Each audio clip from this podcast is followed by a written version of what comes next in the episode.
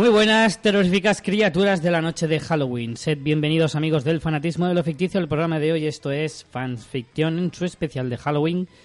Como no podía ser de otra manera, en el episodio número 5 de la cuarta temporada, el 90 en total. Ya nos vamos acercando a las tres cifras. Conmigo están hoy los aterradores María Santonja, una psico-killer que tiene a sus gatos como esbirros. Qué guay, son bastante malignos, ¿eh? Son bastante malignos, sí. Aunque hoy Tienen- no están haciendo mucho el mal, están durmiendo. Ya, pero tienen la maldad dentro, la están Sí. ahí acumulando para luego Están pensando un plan, están pensando Exacto. un plan. Ahora que dices Eh, eso de gatos malignos, he visto unos disfraces de Ewoks para gatos y perros para Halloween que son una maravilla. Pues mira, estás a tiempo todavía, estás a tiempo. Ahora mismo en terminar el podcast me pongo a coser y ya está. Yo soy Richie Fintano, un ser sobrenatural que asesina a ancianos en sus pesadillas de la siesta. Y así voy atormentando a la gente. Hoy además contamos con una mente ilustre en este mundillo del terror, como es nuestro amigo y compañero Alonso Avellán, un maníaco desmembrador de adolescentes al que no le abrazaban de pequeño. Eh, bueno, la de la entradilla me habéis pillado ahí sin decirme nada. Te ha pillado fuera del Sí, juego, sí, ¿eh? Me hubiera preparado yo algo. Mejóralo. O sea, una réplica de insulto, Claro, claro, digo. No, no me abrazaban de pequeño. Bueno, tenía mis problemas, No, tenía mis que- momentos, tenía mis momentos. Y es que, eh, documentándome para el programa de hoy, he visto que casi todos los He visto que no tenías muchos amigos en He Facebook. mirado que no, que no te habla nadie, que no te da me gusta, tal. Correcto. He visto que todos los asesinos en serie, estos, lo- los, típicos de slasher y tal, todos tenían algún problema de pequeño. Les pegaban, no les abrazaban, les abusaban de ellos, alguna cosa así. ¿No? Siempre tenían alguno, alguna tara. Entonces he dicho, pues. Ya nada, estás generalizando y no me, no me gusta tu actitud. Bueno, tienes que decir, bueno, tenemos American que decir, Psycho, American Psycho no. No, bueno, bueno, siempre hay alguna excepción. tenemos que decir que además nuestro querido invitado ya no es podcaster ocasional, sino que ya Ya no es a tiempo parcial, se ha sino que has metido pasado a de tiempo lleno completo. en esta Locura. Sí, sí, locura, esclavitud del podcast. Claro, yo dije, si lo hace Richie, Cualquiera puede hacerlo. yo, yo puedo hacerlo, yo puedo hacerlo. Y ahí estamos, ahí estamos, sí. Cuéntanos tu nuevo podcast. Pues se llama Rebobinar después de usar. Y, y bueno, ahí estamos cada 15 días ¿De qué en habla? un De nutrias. Realmente, sí, es un, un poco... Sé que la temática te apasiona y que estás deseando que iniciemos un, Y tienes, y además tienes un monográfico. mucha competencia en ese Sí, tema. Estamos entre escarabajos peloteros o, o nutrias salvajes. Que, que hace poco vi, ahora que sacas el tema, no, pero vi castores zombies. Sí. Y bueno, sí, existe, existe. Sí, sí, yo la- sé cuál es. Escalofriante, ¿Cómo- escalofriante de- de lo Zombie- real que- ¿Cómo se llamaba la peli? Zombie Zo- Beavers. Zombie Beavers. Zombie Beavers. ¿Qué son las fans de Justin Bieber en Sí. zombies? Sí, sí, más o menos. Cuidado que te estás metiendo en un terreno. Esta semana, esta semana Sí. está... Pues sí, que eso, que venimos cada 15 días y la temática... Tratamos cada programa... Bueno, no cabe, no cabe otra cosa que el cine, ¿no? Pero desde... Pero sabiendo, no como nosotros. Bueno, lo de saber, lo de saber el cine es un poco relativo. Todo el mundo puede hablar. Y, pero queremos tematizarlo. Hacemos pues temáticas. Desde la primera fue película de nuestra infancia. O sea, Con los Goonies ahí a tope. lleváis, lleváis un programa ya. un pro- pero vaya, un programa. ¿eh? Pero vaya programón, ¿eh? Pero un piloto, Richie, que ya me gustaría que nuestro piloto fuera así. Para empezar, no se atraganta a nadie. Eso ya Oye, con eso ya supera. tiene, escúchame, con eso tiene mucho ganado. También el no hacerlo en directo da, da juego, ¿eh? Sí. da- tiene sus facilidades.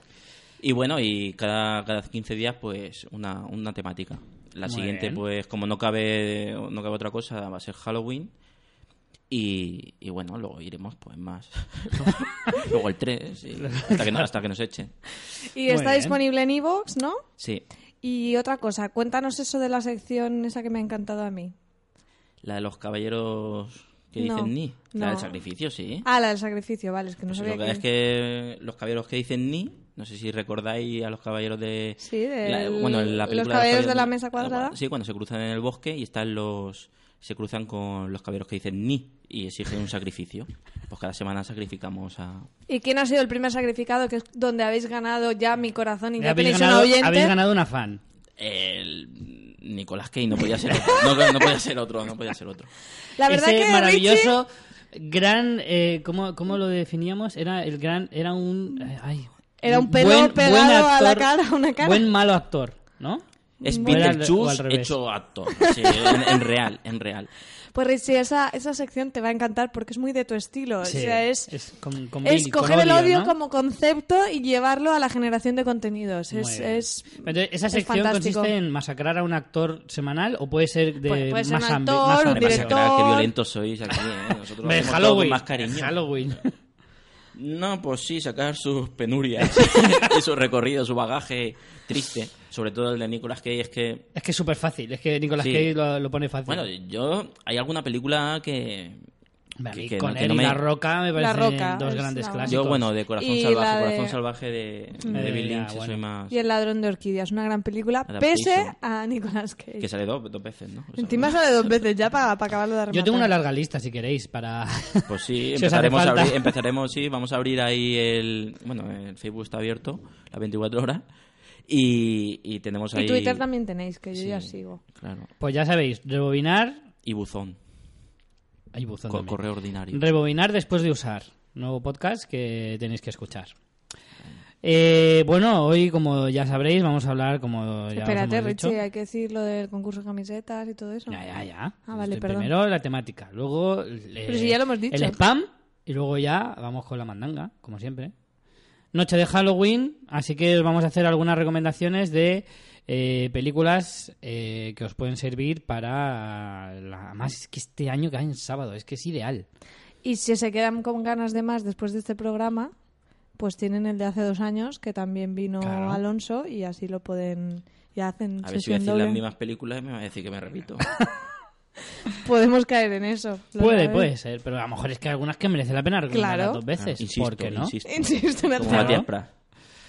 Pero bueno, venga, antes de ir con mandanga, que si no María me riñe. Eh, vamos con la web primero. Pues la web es muy fácil, fansfiction.es, ahí podéis eh, recuperar, pues mira, por ejemplo, el programa de hace dos años de Halloween que estaba comentando y todo el histórico de programas de fansfiction, de la tertulia zombie, de Juego de Tronos, además de los métodos de contacto y eh, nuestro enlace de Amazon que lo tenéis en un banner o en fansfiction.es barra Amazon. Si compráis desde ese enlace nos llega una pequeña comisión.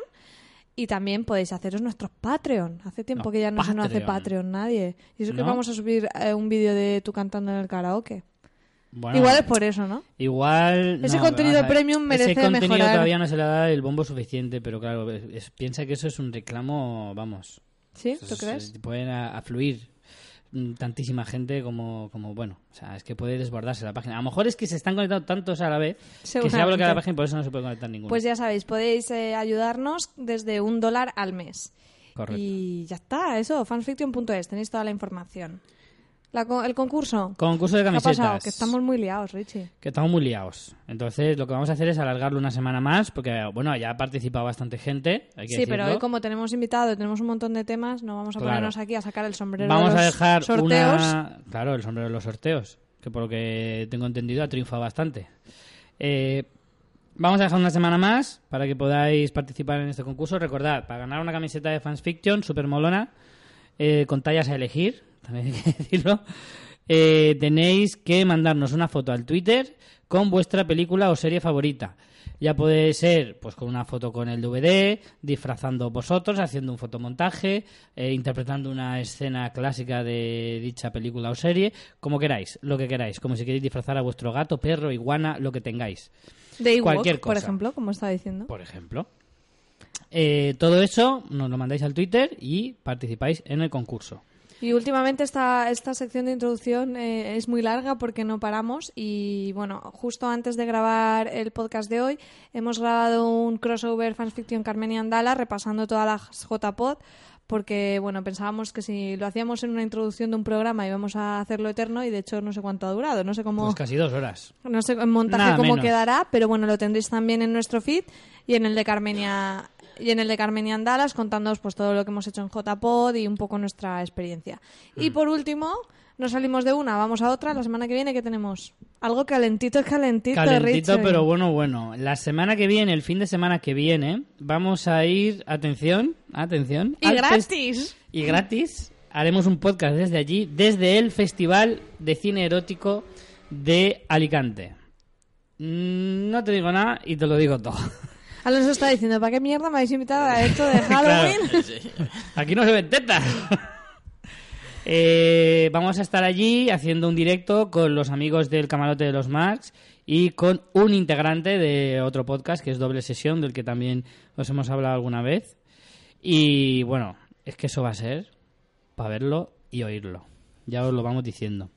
Eh, no estará la semana que viene, estará para la siguiente, porque como os decimos, el festival es el fin de semana del. Eh, para los que no lo estéis escuchando así muy prontamente, es para el fin de semana de noviembre, el primer fin de semana que cae. Lo estoy mirando, lo estoy mirando, me está llegando el 7 y el 8. 7 y 8 de noviembre Eso es. es el Festival Erótico de Alicante. Donde hay pues muchas actividades con las que no sé cómo vamos a competir con nuestra mesa debate. Claro. La mesa será sobre un poco la evolución del erotismo en el cine y las series, pero a su vez pues tendremos stands de sex shop, sexo en directo. La verdad es que tenemos dúos rivales. Sí, la verdad que sí. Tenemos un, un mago que hace magia y erotismo, que, es- que es- eso yo lo quiero ver, porque es lo que más me llama Ya la te lo atención. dije, para mí que el tío lo que va a hacer es va a ir vestido de mago de cuerpo entero, menos un agujero aquí en la zona del pantalón enseñando la chorra. Yo creo que eso es lo, lo normal. su fantasía. Eso para mí es magia y erotismo. Bueno, pues podéis verlo en la web del Festival del Salón Erótico, todo lo que, lo que habrá y, y nada, y el podcast lo tendréis en un par de semanas.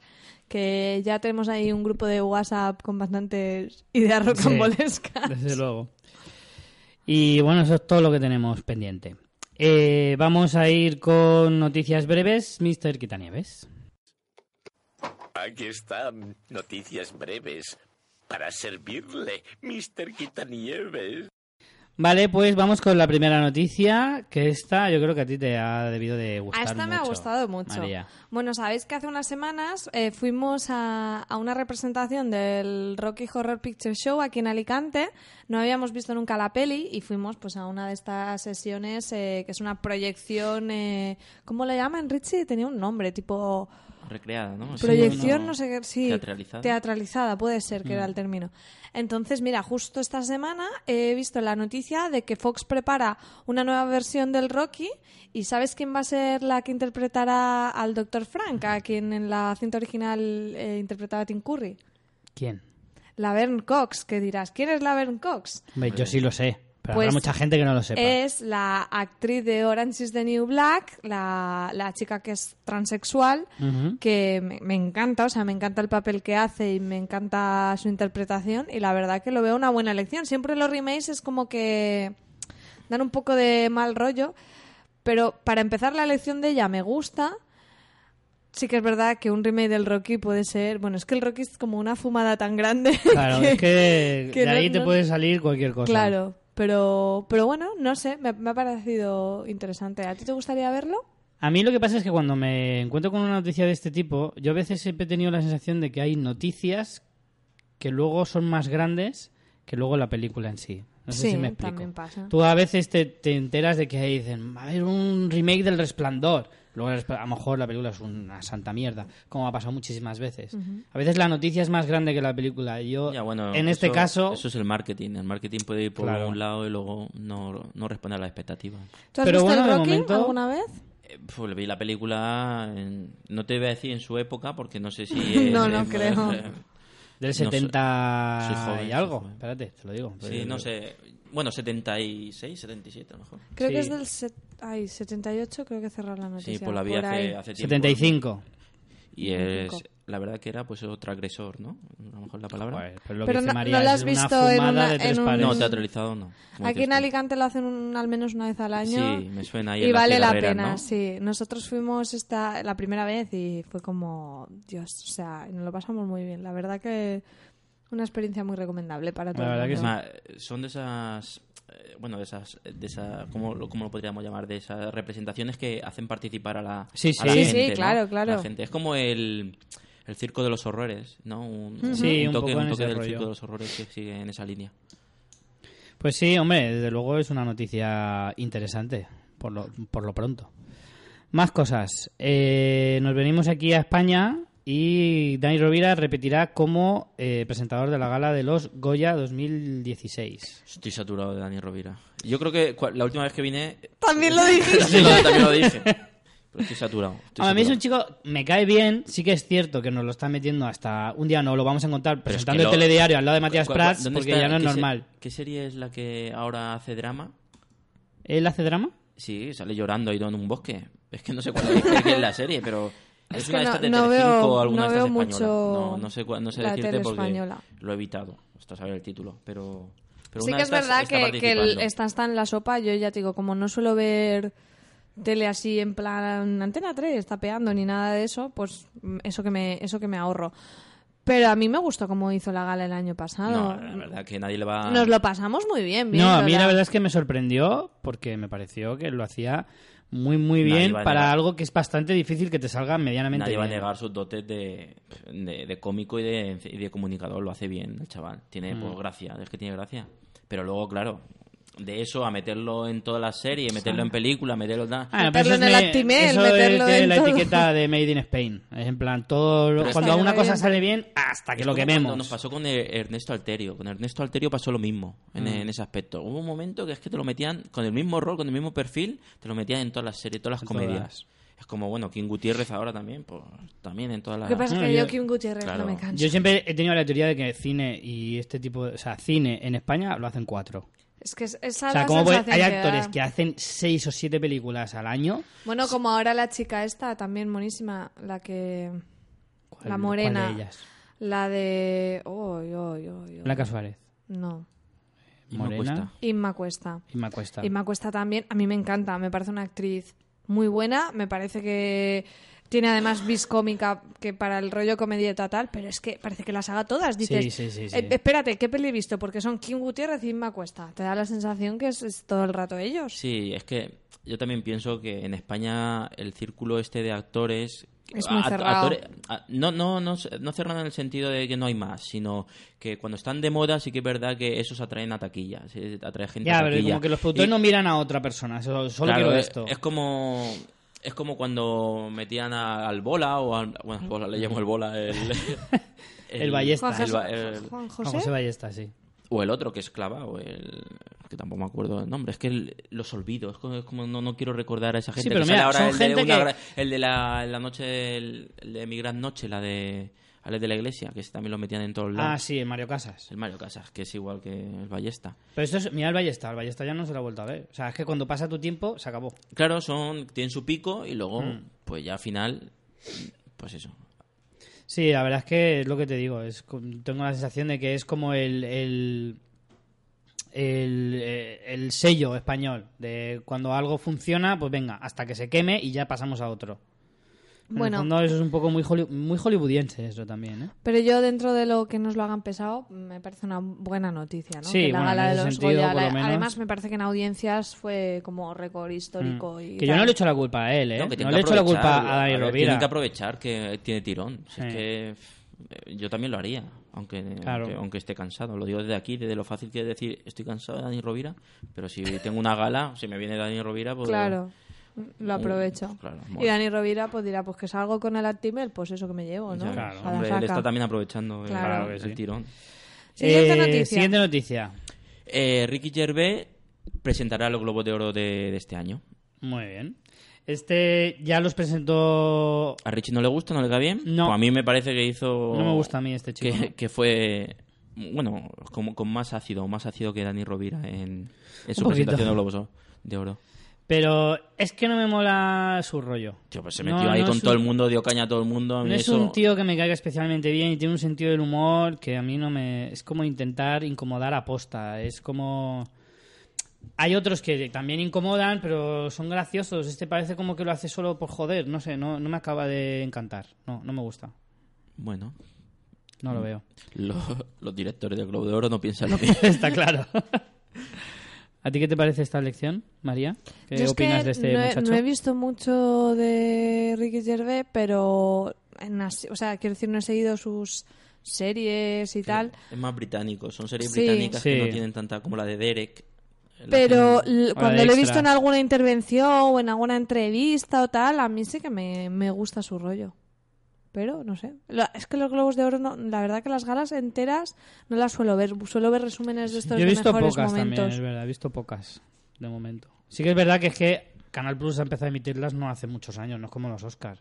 Antes bueno, y no había manera de final, verlas en si ningún estás sitio. trabajando, yo me puedo que yo puedo a lo mejor eh, pillar el día siguiente los Oscars para quedarme toda la noche viendo los Oscars, pero no lo voy a hacer en los Oscars, en los Globos de Oro, en todo y al final pues elijo elijo los Oscars.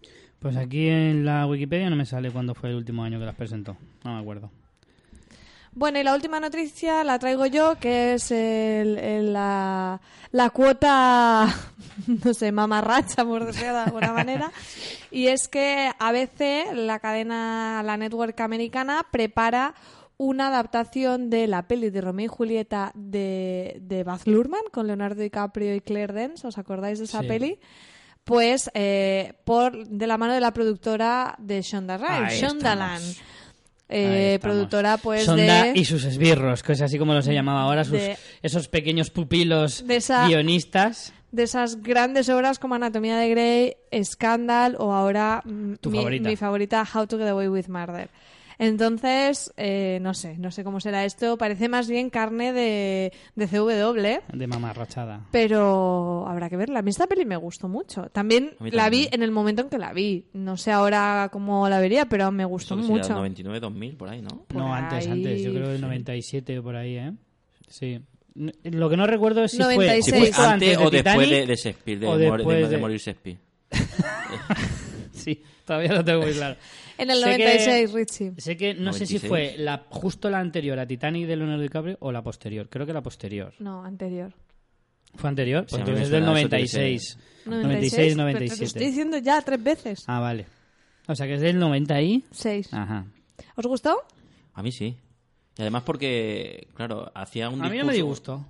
Era- jugaba con, con lo moderno que del cine de actual, ¿no? Pero con el discurso, con el manteniendo con el la, texto. la prosa, ma- manteniendo la prosa y el verso de Y la realización de Baz Luhrmann, Sí. a mí esta y la de Moulin Rouge me parecen sus mejores pelis. Luego ya Ah. Australia y tal era un coñazo, Esta pero no he estas... visto, pero la de Moulin Rouge sí que es un película. Lo hizo la del Gran Gatsby. Este Sí, Baz Luhrmann también, ¿no? Y el Gran Gatsby tampoco me gustó. Pero Romeo y Julieta me, me mola, me mola mucho.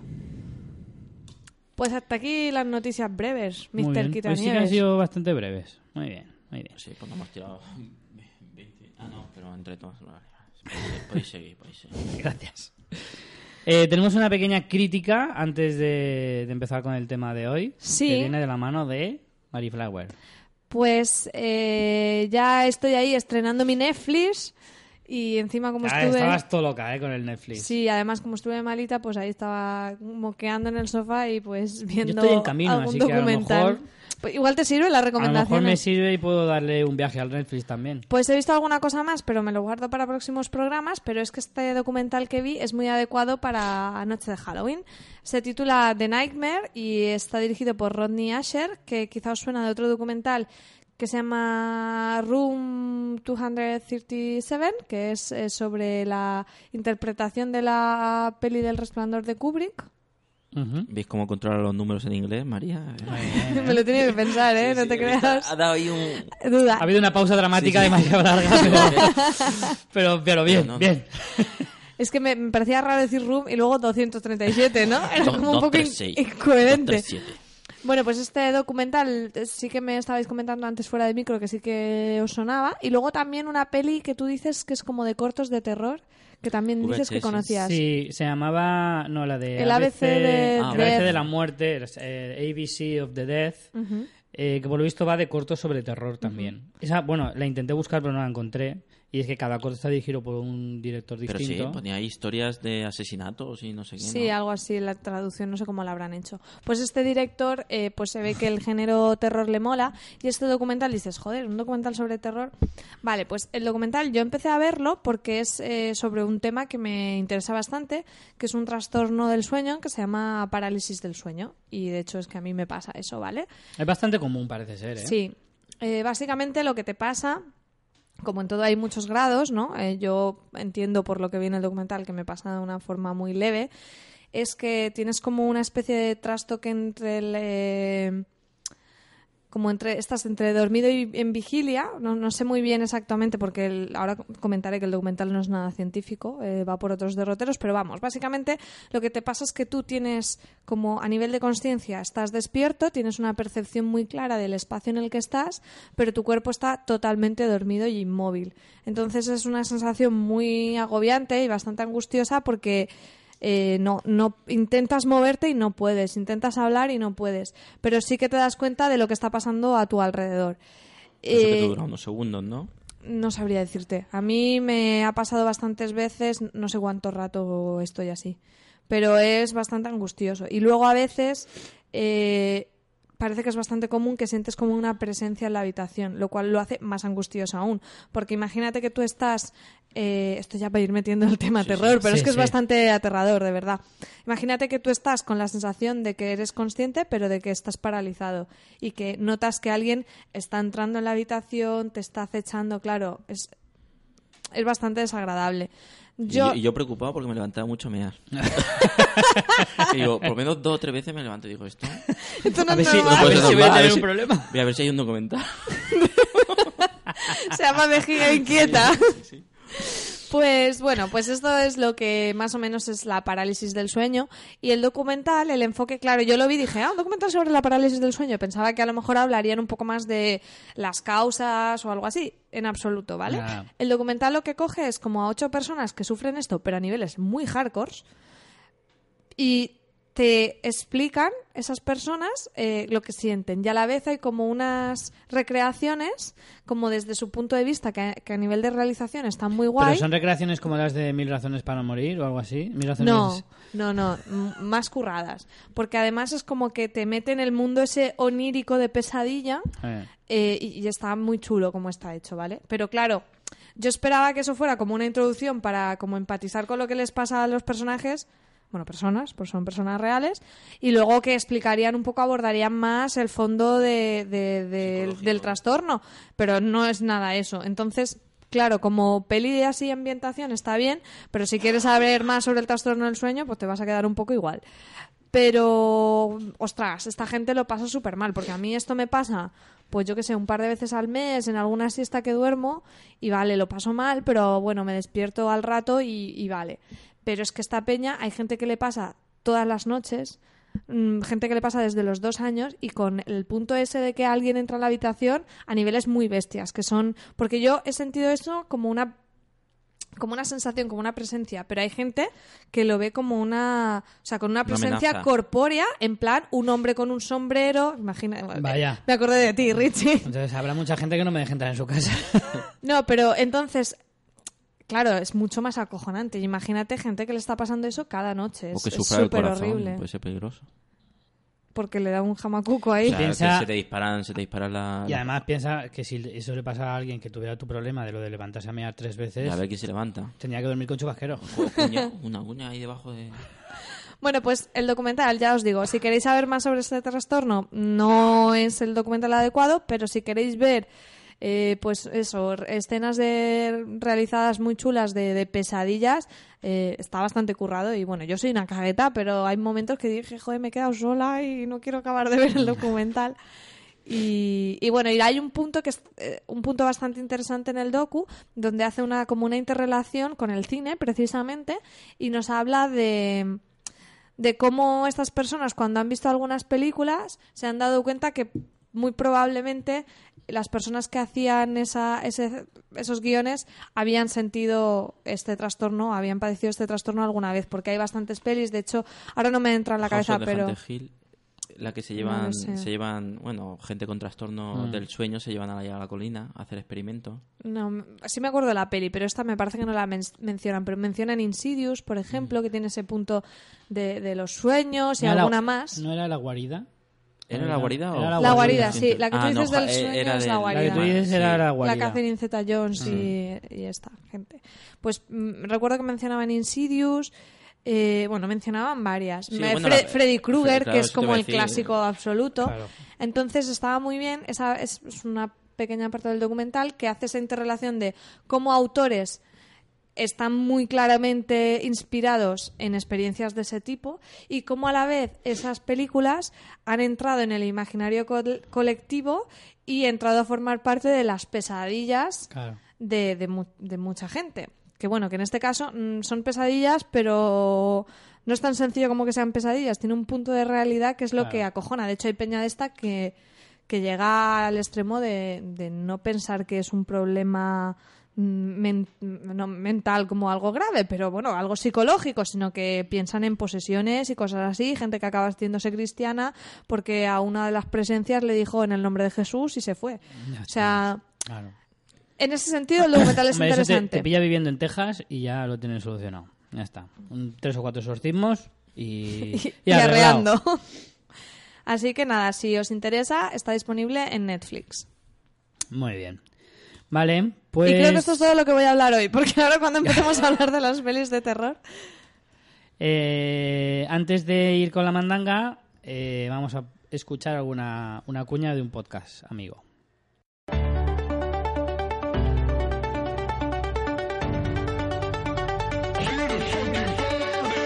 Ponte en Pompeta, el programa más casposo de Onda Cerdo Radio. Pompeteros y pompeteras, escuchadnos cada noche, poneos cachondos, tocaos mientras escucháis el mejor programa de radio. Todas las noches puedes llamarnos, escribirnos y hasta tuitearnos. ¿Tuite qué?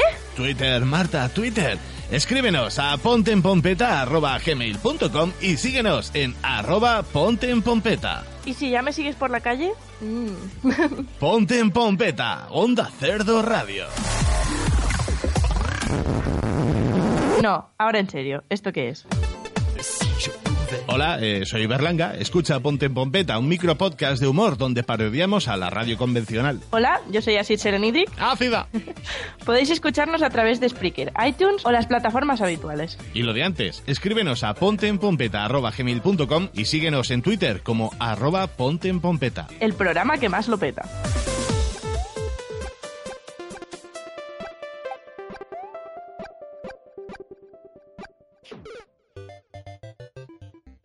Vale, pues vamos entonces con lo que toca hoy. Es noche de Halloween, así que lo que vamos a hacer es recomendaros unas cuantas pelis eh, para que os las pongáis a lo largo de la noche, ¿vale? Eh, día, del- ¿no? Tarde, del no- día, tarde-noche. Tarde-noche, sí. Sí. Eh, para que según vaya avanzando la noche, pues vamos subiendo un poquito el nivel y vamos poniendo pelis un poquito más cañeras, ¿no? Entonces empezamos por unas más tranquilas, un poco para todos los públicos. María, estas están a tu alcance. Estas son las que yo puedo ver, ¿no? Exacto. Y luego ya, pues poco a poco, ya cuando llegamos a cierto nivel, ya te podemos decir, vale, María, se- ya te eh, puedes ir a dormir. A lo mejor se calienta y se pone ahí. Y me pongo como ahí una loca. como vamos, Se fire. pone, se pone una careta de Jason y haga, venga, a lo que venga. A pedir caramelo. Vale, pues las hemos dividido en varias categorías y la primera es pelis de venga unas risas. ¿Vale? Estas son para por la tarde, que todavía es de día, te juntas con los colegas, te haces uno- unos chetos, unas palomitas, ¿no? Pelotazos, ¿se vale? Es lo que toca. Unos pelotazos también, venga. vale. Y entonces empezamos por La cabaña en el bosque. Cabin in the Woods. Cabin in the Woods. Esta es una película que, para empezar, no se toma en serio a sí misma ni lo más mínimo. No, es un homenaje. Es No, un homenaje a las, a las pelis de terror en general. Eh, para mí se sale un poco de madre en algún momento de la peli. Pero bueno, supongo que eso es, eso Hombre, es también es, pa- es fa- parte, es parte, parte de, de ese- de ese característica del género, ¿no? parte de homenaje. Que, que llega un momento que sube tanto, sube tanto, que lo da Que todo, lo da todo, despiporre, claro, ¿no? lo da todo, pero que a mí me pareció muy interesante porque es una propuesta, eh, como hemos dicho, de, de homenaje y, y que recoge todo, toda esa esencia del cine de terror, sobre todo de, de zombies, es el, el fenómeno slasher, eh, y to- todos estos personajes que nos han acompañado en el cine de, la década de los 80, de la década de los 90, los mete todos en, el- en la misma película y venga, unas víctimas propicias para, para cada uno. Es verdad que, hombre, juega mucho con los tópicos de, de todo este tipo de cine, que es un poco de lo que se alimenta realmente eh, la película y el género en general. Yo que no la he visto, ¿me podéis hacer una breve sinopsis? Aunque creo Es que el título es ¿eh? bastante ilustrativo, pero bueno. Es complicado hacer una sinopsis porque es lo que estábamos hablando. O sea, A ver, junta todo de una manera. Pero tan bueno, ¿qué es? Alguien que va a una cabaña en el, el- el bosque y viene gente y les matan. El argumento típico de. Bueno, el típico que lo hemos visto muchas veces en, en el- las películas estas de terror juvenil: un grupo de amigos que se van a, a, la, a la montaña, a una cabaña. Chicas jóvenes guapas que se van a mear solas y las matan. Sexo, vamos a ver un poquito de tetas, tal. eh, Lo- pareja- las justas. parejas, que se, que parejas que se enrollan, pero ya te digo, un grupo de amigos que se va a una cabaña, pero está todo como controlado, ¿no? Hay una, una verja de. una verja. ¿Cómo lo diríamos? Una verja imaginaria que controla los, dos, los dos espacios, ¿no? Un espacio. El, a partir de aquí comienza el mal y, y antes de allí es el, La pues, vida el- normal. la vida normal, ¿no? Sí. Es como un espacio controlado. Y parece que ese espacio controlado está. Hay una mano que maneja ese. Ese como una especie de sacrificio anual, ¿no? De, es una, una Sí. especie O sea, que tiene de- un punto también, eh, o sea, no solo del Que- que hay rollo asesino, sino también un punto Sobrenatural, místico, sobrenatural. muchísimo, vale, muchísimo, vale, vale. claro, es que claro. pensaba que era más rollo un Scream, que es No, no, como tío es loco como que apuñala a la peña. Es que como hubiera un acuerdo entre, entre el ser humano, ¿no? Entre la humanidad y. Un pacto y- de sacrificio sí, o algo así. En el que. Oye, pues esto me está llamando la atención, ¿eh? Es interesante. Hombre, es una película, como dice, rinde muchos homenajes al cine de terror. eh, como te digo, es una peli que no se toma en serio a sí misma en ningún momento. Pero a mí esas ¿vale? pelis me gustan. Que tiene mucho de comedia, tiene mucho de comedia negra y de comedia eh, del, del despiporre total, que en algunas películas de, de terror se ha visto. Yo creo que esta película coge esa estructura de voy sumando, voy sumando, voy sumando y en los últimos 10 minutos he hecho el resto y ya lo que Sí, salga. lo da todo. Yo creo que no pretende dar miedo. No, miedo no da, porque miedo no da. Miedo no da. Por eso esto es una peli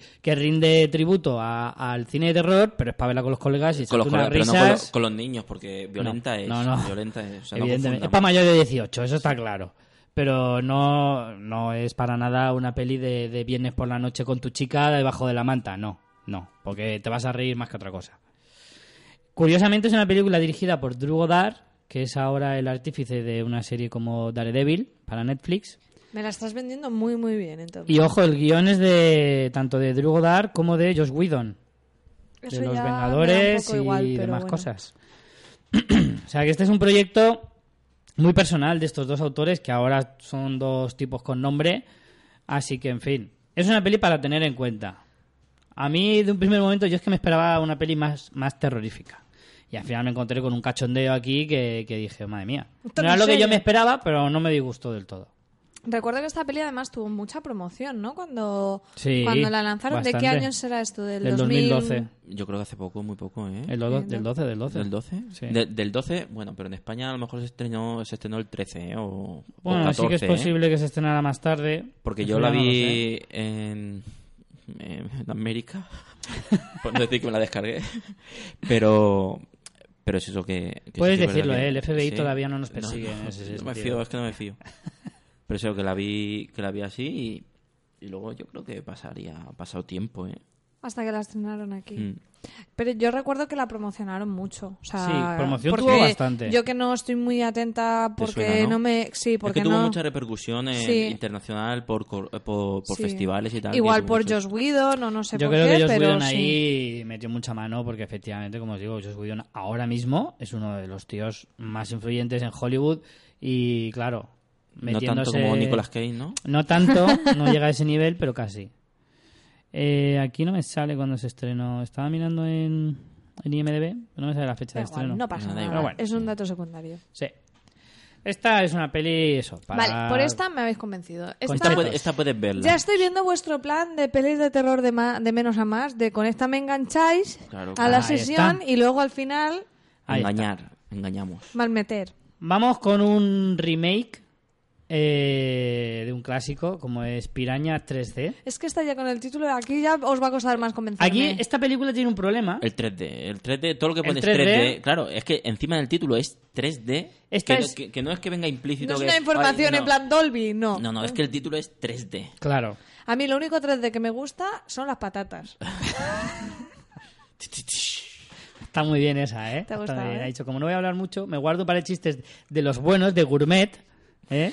Patatas gourmet, sí. Eh, Piraña, yo creo que le pasa todo lo contrario a la peli anterior, que tenía una publicidad nefasta. Primero lo del 3D. O Segundo, remake del año Catapult. Y luego, aparte, eh, si ves el tráiler, eso parece un American Pie con, con, con pirañas, así un poco a lo loco. No, es que. Pero eh, a mí me parece, me, me- parece, me parece interesante, ¿no? No bueno, interesante, interesante no es la palabra, pero sí que tiene su gracia el que sí que es verdad que juegue con, con todo. Ahí sí que juega con tópicos de la, de la, de la juventud americana esta estúpida, ¿no? Que, que se van todos de fiesta al lago de no sé Mm. Sí, cuánto, en la o a la de- la playa de no sé de- cuánto. la Es lo que de en primavera. En España nos vamos a la fiesta de los pueblos, pues allí se van todos, ahí, en la fiesta de, esta- de, de estudiantes que se juntan todos en, en un lago. En y- Semana Santa, ¿no? sí. La Spring. Allí Las, como- Spring, Breakers. las Spring Breakers, claro. pues eso, se juntan todos en un lago y va- vamos a ver, la primera a lo mejor son la primera hora de la película, pues vemos lo típico de, la, de las películas tetas. de terror juvenil, bueno, es que no sé, terror juvenil, pues adolescentes ahí, sexo, eh, Beber, juerga, hacer el chorra, sí, claro, sí, sí. to- todas esas tonterías y luego, luego sí que hay un punto de inflexión ya. Luego ya vienen las pirañas, ¿no? Claro, bueno, sí que juguetean, ¿no? Eh, co- corretean por ahí en el lago, un mordisco aquí, un mordisco allí. Que te, muer- que te muerde un pie. Sí, sí, pero ya el- lo, que, lo que da comienzo al, al tercer acto, al- a la parte final, eh, para mí es de lo mejor que, que he visto yo en, en cine violento y, y gore. Porque hay de todo, hay de todo. Estoy Hay- flipando mucho, o sea, están en un lago y las, para- las pirañas atacan, pero... Pero no las pira- ¿dónde más están las pirañas? ¿Cuál es no, la no. pregunta? ¿Cuál es No, la la pregunta? pregunta es... Pues no hay más que salir del lago, ¿no? O sea, las pirañas, hasta donde se sabe, no van a la tierra. Vale, si te hubiera durado Bueno, la película, eso- te hubiera la película 45 minutos. Hace pi- Piraña María es que la- como concepto lo veo complicado esto. No, bueno, es tiburón. Vamos. ¿Tiburón? ¿Cuál es el problema de tiburón? Si, si, si se salen del mar. ya, bueno. Claro, es que si nos ponemos, es si nos como- ponemos técnicos... Es como, escucha un ruido, no bajes. Claro, no baje, yo qué ya sé. está. Es decir, Yo es la que soy matanza una de chica Texas. precavida. Ya está, claro. La matanza de Texas. Basta con no ir a Texas. ya está. Ah, Todos venga. salvados. Siguiente, siguiente. Venga, que os desmonto aquí el cine de terror en 10 minutos. Vamos a ver, para corta- eso... el micro. Para eso, la película no se hace en Oxford, ¿sabes? O en Yale, no. Se hace En Nuevo México, En Nuevo México, México. en las fiestas donde están todos los el- americanos gilipollas. O en el en desierto de Arizona. ¿no? Son bastante tontos como para morir, ¿no? No, pero Efectivamente. coño, pero ya están... me- ¿Se puede decir coño? No. Sí, Se puede. tranquilo. Ya que están metido, están metido en el agua es cuando te lo encuentras. Que Ya. ahí está el problema. A lo mejor están, hay una plataforma, Pero uno en el cuando barquito, otro no sé qué. le matan Está- a los primeros, ya se sabe, ¿no? Ya, pero el lago es muy grande, esto, yo qué sé, la desembocadura, en el nacimiento, otro mojándose los pies ahí. Ya. Claro, que es que... Entiendo. Esta ya no me ha convencido tanto, pero... Pero Ya te digo que tengo tiene- curiosidad con lo de las pirañas. Tiene una parte, tiene la parte... Tiene una parte son, son interesante. 20 minutos, 30 minutos, impresionante, ¿eh? Que ahí muere hasta el apuntado. ¿Sabéis que me acabo de... Vale, vale, ya, ¿Sabéis que me, ha- se- que me he acordado? Esto es totalmente off topic, pero... ¿Vosotros teníais de pequeños ese juego que era como una especie de piscinita que giraba y había unos peces con un imán y una cañita que los pescabas? Sí, Pues es- de eso me he acordado en esta película. muy bien. In- Esto, interes- que- que, aunque sí, no te lo creas, no estaba en el guion esto, ¿eh? interesante, Sí, sí. O sea, No, pero en serio molaba un montón ese sí, juego. sí, no. Si, no te- si eso no es, es- ese no es el problema No, del no he visto películas de terror, pero lo de los peces y el imán te lo voy a meter yo porque me llamo, porque me llamo María. Hay que dar un poquito de dinamismo Sí, sí, sí. al Además, es, es algo que viene bien en... O sea, que lo pueden meter cualquier fácil momento, en cualquier, en cualquier momento. Le, le he encaja. metido bien, piraña. Sí, sí, sí. No lo podías haber metido en mejor momento. Claro, pero Eso lo se de la sigue- cabaña no pega. Se pero- sigue vendiendo. Ah, que quieres, que quieres ahondar en el tema. Yo creo que sí, porque si, Sí, no, si no la película no hubiera tenido éxito. Esto como los Transformers. Claro. Primero sale el juguete y luego la peli. Podría Es- ser parte- merchandising. Yo creo que la he visto en esto del McDonald's, esto de- del Happy Meal. Puede ser, de merchandising de piratas. Bueno, hasta aquí está, estas dos Hasta aquí la películas. intervención de Sí, María. Efectivamente. Estamos desconectando Venga, el micro. María, hasta la semana que viene. Espera, Eh, que ahora vais a hablar de una que he visto. Muy bien, ¿ves? ¿Ves? No, no todos son pececitos. Hostia, es la única, creo. De todas las que habéis puesto. Eh, bueno, estas dos que os decíamos, estas son películas que podéis ver con vuestros colegas así a media tarde, ¿vale? Porque además la de Piraña encima pasa siempre de día, entera. O sea que si la ves de día o de noche te da un poco lo claro, mismo. es que de noche a lo mejor... Yo creo que a lo mejor sí que hay alguna escena de, de noche. No, recuerdo, pocas. no recuerdo ya, pero la gente se baña de día. Sí, es lo suyo. Lo suyo. Eh, entonces, bueno, ahora pasamos a otra categoría que hemos denominado pelis del tú fíate. ¿Vale? Fíjate de, de esto y verás cómo, cómo acabas. Empezamos por una película del 2005, de la cual María y yo tenemos que decir que tenemos cierto cariño a esta película, aunque no es porque sea muy mm, bonita y romántica, precisamente. Pero es una peli que fuimos a ver ella y yo al Festival de Sitges, la única vez que he estado yo, al menos tú has estado un par más, ¿no? Yo he estado dos. Al Pero Festival ninguna como Sitges. esa. Ninguna como esta. Y es Hostel. Película dirigida por Eli Roth, eh, producida por Quentin Tarantino. Ahí la razón por la que fuimos a Sitges a, gritar como groupies a Quentin. Y bueno, esta para mí ha sido una de las películas de terror de la década esta de los 2000, de los primeros 10 años. Fue de las que más disfruté. En esta sí que se levantaron expectativas, hubo ahí un, Sí que un rollo que- marketingiano ahí Sí, sí, sí, escandaloso. sí, Ta- también es por, claro, Por la tam- producción de Quentin primero Tarantino, que para Quentin ya, te, ya te lleva al cine. Y, Y eso que ni siquiera era director, ¿eh? que luego que la, la película más violenta de... Sí. A ver, yo que no estoy acostumbrada a ver cine de este tipo, me pareció bastante heavy las escenas.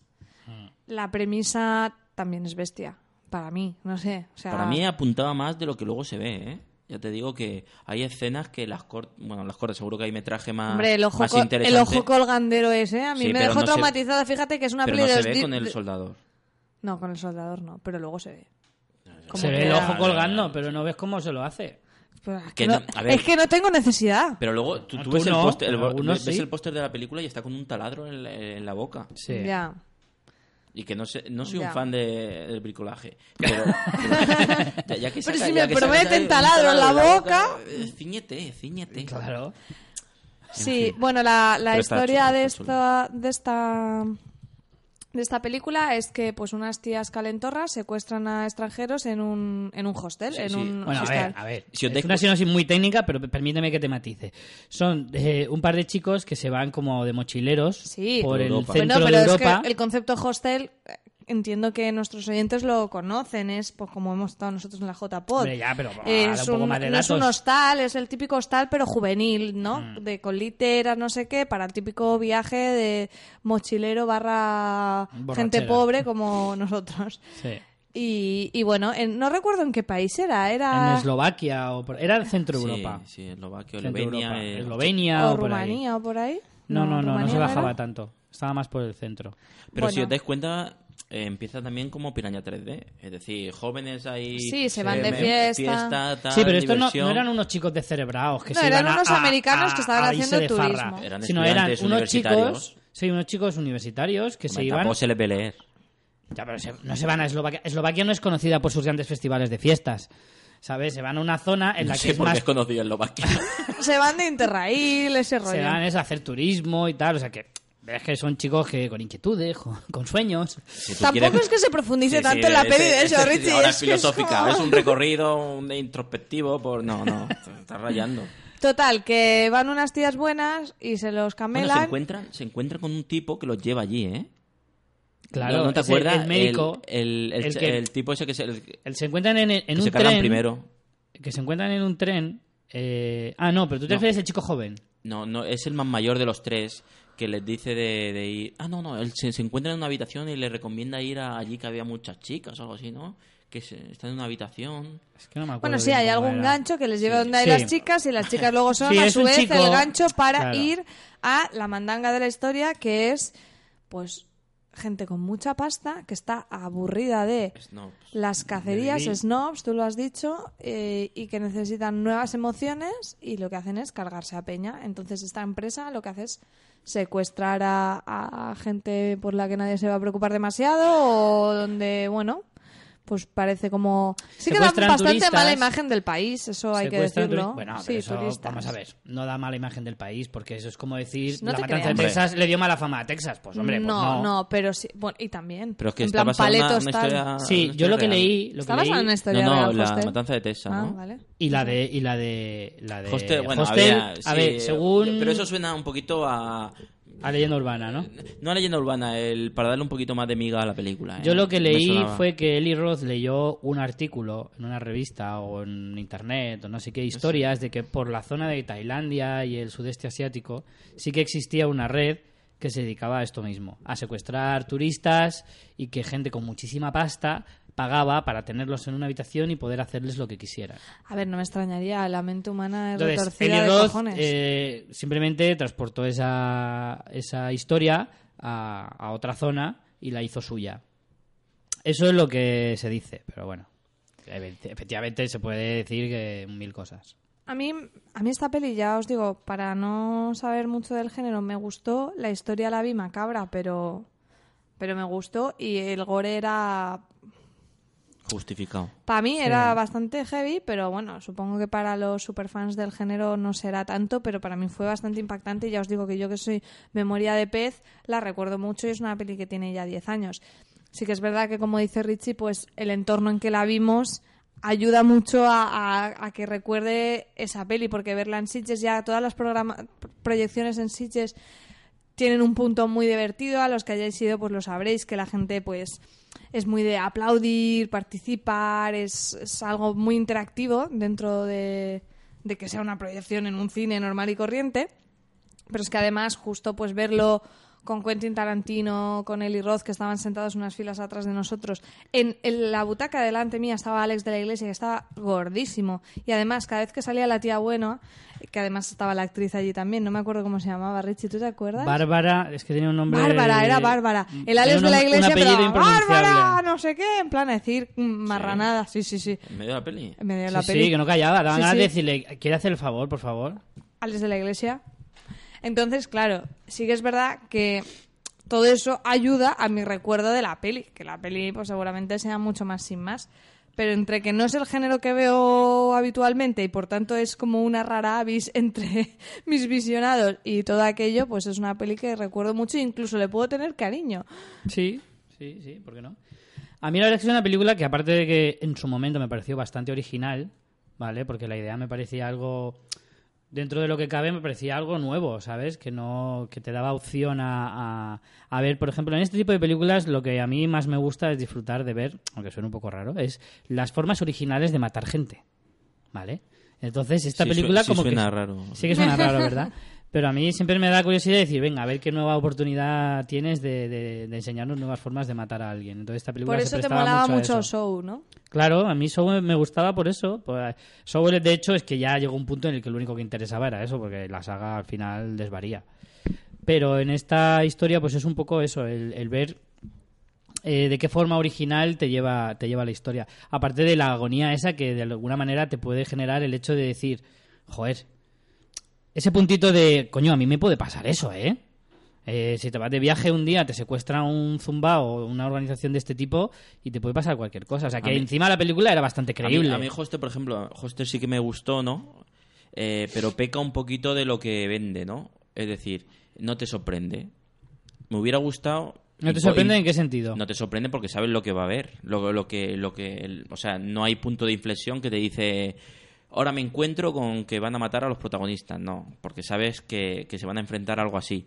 Porque ya te lo están vendiendo. Por ejemplo, hay una película, eh, creo que de Takeshi Miike, ¿no? Que se llama Audition, Sí. que tiene su parte de gore, pero no la descubre hasta el final. O sea, es una película, es un drama, es un drama, y luego al final trasciende esa, esa parte de gore. Y eso me parece que como, como historia le da más... O sea, son, to- son dos cosas totalmente diferentes, ¿no? Bueno, totalmente diferentes. Son forma de contar una, una historia y, utilizar eh, esa parte esa parte gore.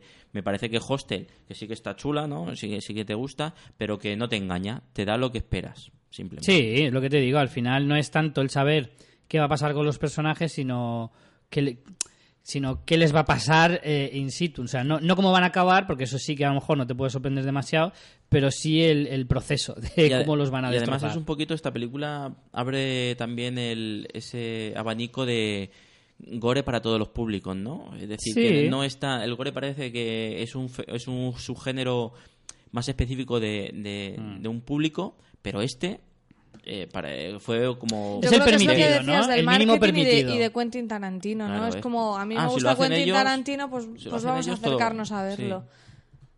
Sí, pero también es cierto que entra dentro de lo permitido. O sea, es gore, pero hasta un punto admisible. No, no, no sobrepasa esa línea en la que ya dices, Yo- yo vale, creo que ahí- esto ya es para un público que no soy yo. Yo creo que ahí había, había, habría discusión con productores y hasta dónde podemos llegar, hasta... o Claro. sea, porque, Siempre claro, está esa porque opción además del es lo- metraje, Si del quiere- metraje recortado, que quiere- luego puedes sacar una versión claro, ¿Quieres más... ¿Quieres hacer taquilla? cines? ¿Quieres hacer taquilla? Claro. Es, es que el gore en sí puro, por decirlo de alguna manera, era algo mucho más reservado a los estrenos directamente en VHS y ese tipo de, de cosas, más serie B incluso. Entonces, si quieres llegar, como dices tú, a, No, a mucha más censura, gente... además, que... Pero es que es una autocensura incluso, yo creo, porque dicen, No, si no, hago por esto... supuesto, si lo hago para vender... O sea, hacer cine por hacer cine no lo va a hacer. Claro. No lo hacen por amor al arte, ni mucho menos. Y Más en Hollywood. Eh, a mí es una película que la verdad es que me gusta. ¿Visteis la segunda parte? ¿La secuela? No. Sí, ¿Tú y la has además creo que tiene 13, ¿eh? Tres. La tercera es Pero ya es directamente, infumable. directamente en DVD y... Sí, sí, sí. Yo vi la segunda en cine. Es bastante más floja que la primera, pero bueno, Sí, yo se la deja vi. ver. Es, en vez de ser chicos los protagonistas son chicas.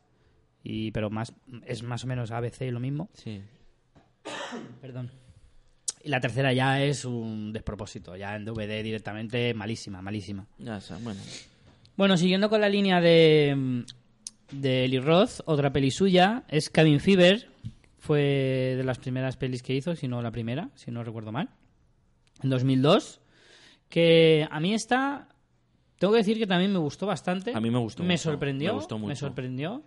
También tiene ese puntito gore, lo que decía antes, ¿no? De que no pasa de la línea de, de- del pasarse un poco demasiado, sino que tiene el gore justo, porque tampoco abusa. Sí, porque es un contagio también, es una enfermedad. Cuenta un poco... Sí, Sí. la sinopsis. que Fever es pues el típico grupo de chicos que se van a pasar el fin de semana A un pueblo curioso, ¿no? Porque ya de, de por sí, ¿no? No tienen ese contacto con un... Yo me acuerdo que tenían un contacto con uno de los... Un, Sí, con un lugareño al un principio. rústico, claro, un rústico Sí. ahí en, en un porche, ¿no? Con un chiquillo, tal, no sé Una qué. gasolinera de estas, Sí. de estas de pueblo de montaña de la América profunda que tienen Que pues aquí esos en España huesecillos colgando. Claro. Eh, aquí en España compramos Miguelitos. Pues allí te, encuentras- te- te encuentras con el Miguelitos personaje. aquí la puedes comprar roda. Miguelito, navajas, Claro. una bota de vino, Un un casete. ibérico, ibérico, chorizo. Claro, claro. No, Allí puedes comprar pues un toro disecado, esto desollado que le han quitado toda la carne, que solo es el, el casco. La, la cabeza de un caballo. Claro.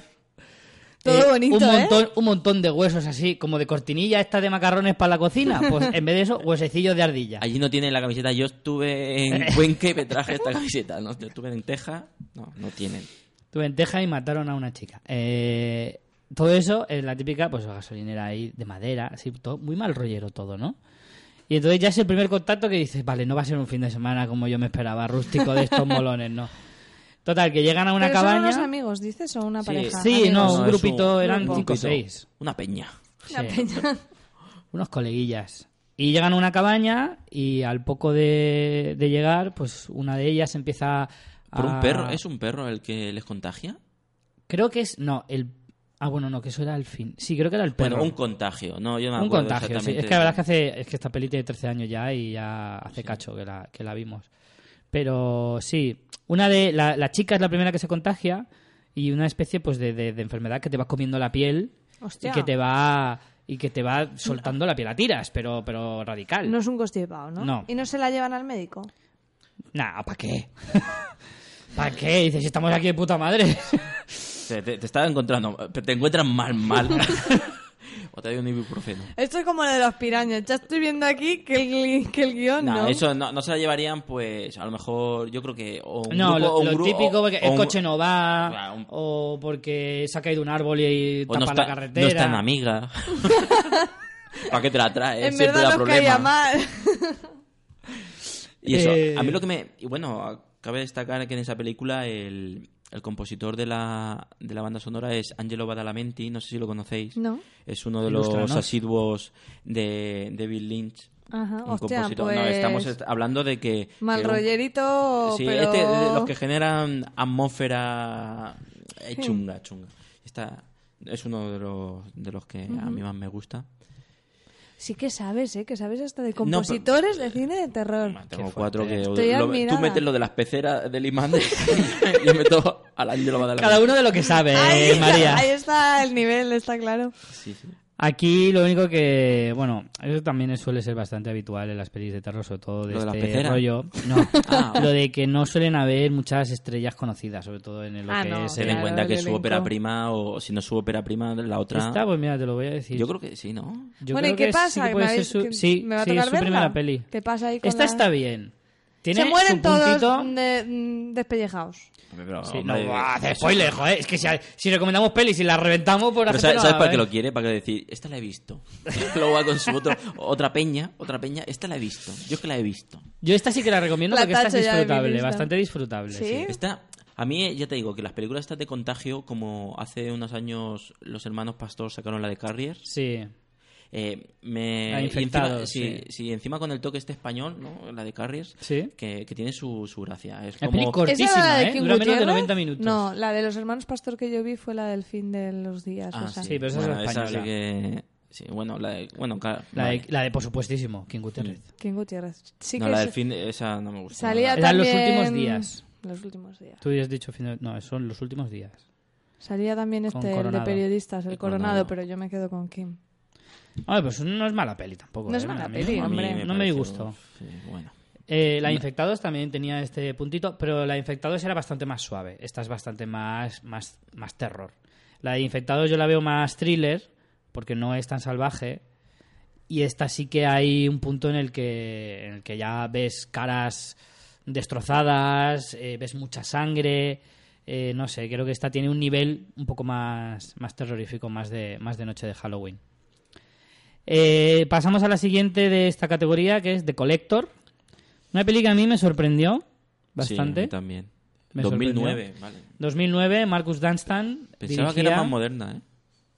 No, no, porque tú te confundes con la de The Collection, que era la segunda parte. No, no. Ah, vale, pero he visto las dos. Claro, The Collection es más reciente. The Collection tendrá a lo mejor tres o cuatro años como máximo. Pero la portada es muy similar, ¿no? Sí, es muy, muy parecida. Pero en realidad no tiene nada que ver, ¿eh? Luego el argumento no se parece tampoco tanto. Para ser una secuela, eh, a mí me, me- me llamó un poco la atención en ese sentido. La de Collector es un poquito darle una vuelta de, bueno, una vuelta de tuerca. Es un, jugar en la misma línea que Show, ¿no? Con esas trampas y Sí. tal, pero, pero menos, menos ese juego de quién es el, el, el malo. Claro. Hay menos intriga por saber quién es, porque de hecho creo que ni se llega a saber. Eh, pero sí que juega un poco con el... Sí que le intentó dar un poco de, de originalidad por el rollo de que es... Os cuento un poquito la sinopsis. Es un tío que entra a robar en una casa, ¿vale? Y se encuentra con que hay un maníaco mm, torturando a la familia que vivía en esa casa. ¿Vale? Se ve encerrado en esa casa Esta está en, la, en lo de tú, fíjate, ¿no? En la- Claro, esta está en la de tú, categoría. fíjate. Digo, si se te ocurre ir a robar casas, asegúrate de que no están asesinando gente dentro, ¿vale? Ese es un detalle. Entonces lo que tienes que hacer es mirar si hay alarma, si hay perro y si hay asesino. Y luego ya si eso, entras a robar. Eh, pues eso, entonces, claro, el chico se encuentra con esta situación y al final acaba intentando salvar a la familia para poder salir de la casa, porque si no, no puede. Y efectivamente... Hombre, el- porque una cosa es robar y otra es matar. A lo mejor no tenía, no sé, era un poco... Claro. Iba por el mal camino, pero era buena persona en el fondo. Claro, era un ladrón con corazón. Fue una prueba de Dios. Entonces, pues... Puede ser, oye. Es una, esta es, exacto, es peli de eh, trampas, un poco de, de sadismo en ¿Peli de algunas trampas ocasiones. a lo solo en casa o en otro plan? Sí, es, es una mezcla entre Sao y solo en casa. Y más Sí, o sí. Ya imagínate el resto. Pues la, oye, la puede- la puedes ver. a mí así me lo has vendido bastante bien. Claro. Y solo en casa me parece una combinación formidable. Sí, sí, sí. Eh, Es que cuando dices pelis de trampas, me acuerdo de, o de solo en casa o de trampas, el de los Goonies. Trump, dirás trampa. Trampas. Trampa. Pues eso, trampa. Entonces, bueno, esta es una película que sí tiene sus momentos salvajes, pero que por lo tiene mucho momento de- del susto, de ese susto. Además es toda la película muy Pero es más, oscura. es más así, sustos, tal, no es tan funny games, ¿no? No es ese punto. No, no, no, no. Es que Funny Games sí que es verdad que tiene el, el toque de autor, ¿no? Sí. Eh, eso más, Peli más- seria. sí, más tranquila, Funny más sobria, más... Ya, tranquila, peli pero da un mal rollo que flipas. Pero es eso, bueno. Me da más mal rollo eso que los sustos, en realidad. Que los sustos muchas veces juegan con el golpe este de la música alta y, Claro. y Y te los ves venir. Claro. O te los han puesto en el tráiler. Sí, muchas veces, aparte que eso se agota, se agota muy rápido. Eh, tiene ese efectista, pero en, si la ves en cines con gente que también es muy, es muy tal, es muy, muy sensible, como María. Aquí ya estamos en un momento de la noche de Por eso Halloween en siempre la que... me dices de ir al cine a ver terror. No es para que yo la vea, sino pa' para me- meterte a ti en la, en la Ah, no, historia. claro. ¿no? Yo a mi chica siempre le digo que digo, vamos a ver peli de terror. Y dice, pero ¿por qué no la ves tú? digo, es que no es lo mismo. Se disfruta mucho más viéndola con alguien que se está cojonando de verdad. Es que te diviertes muchísimo más.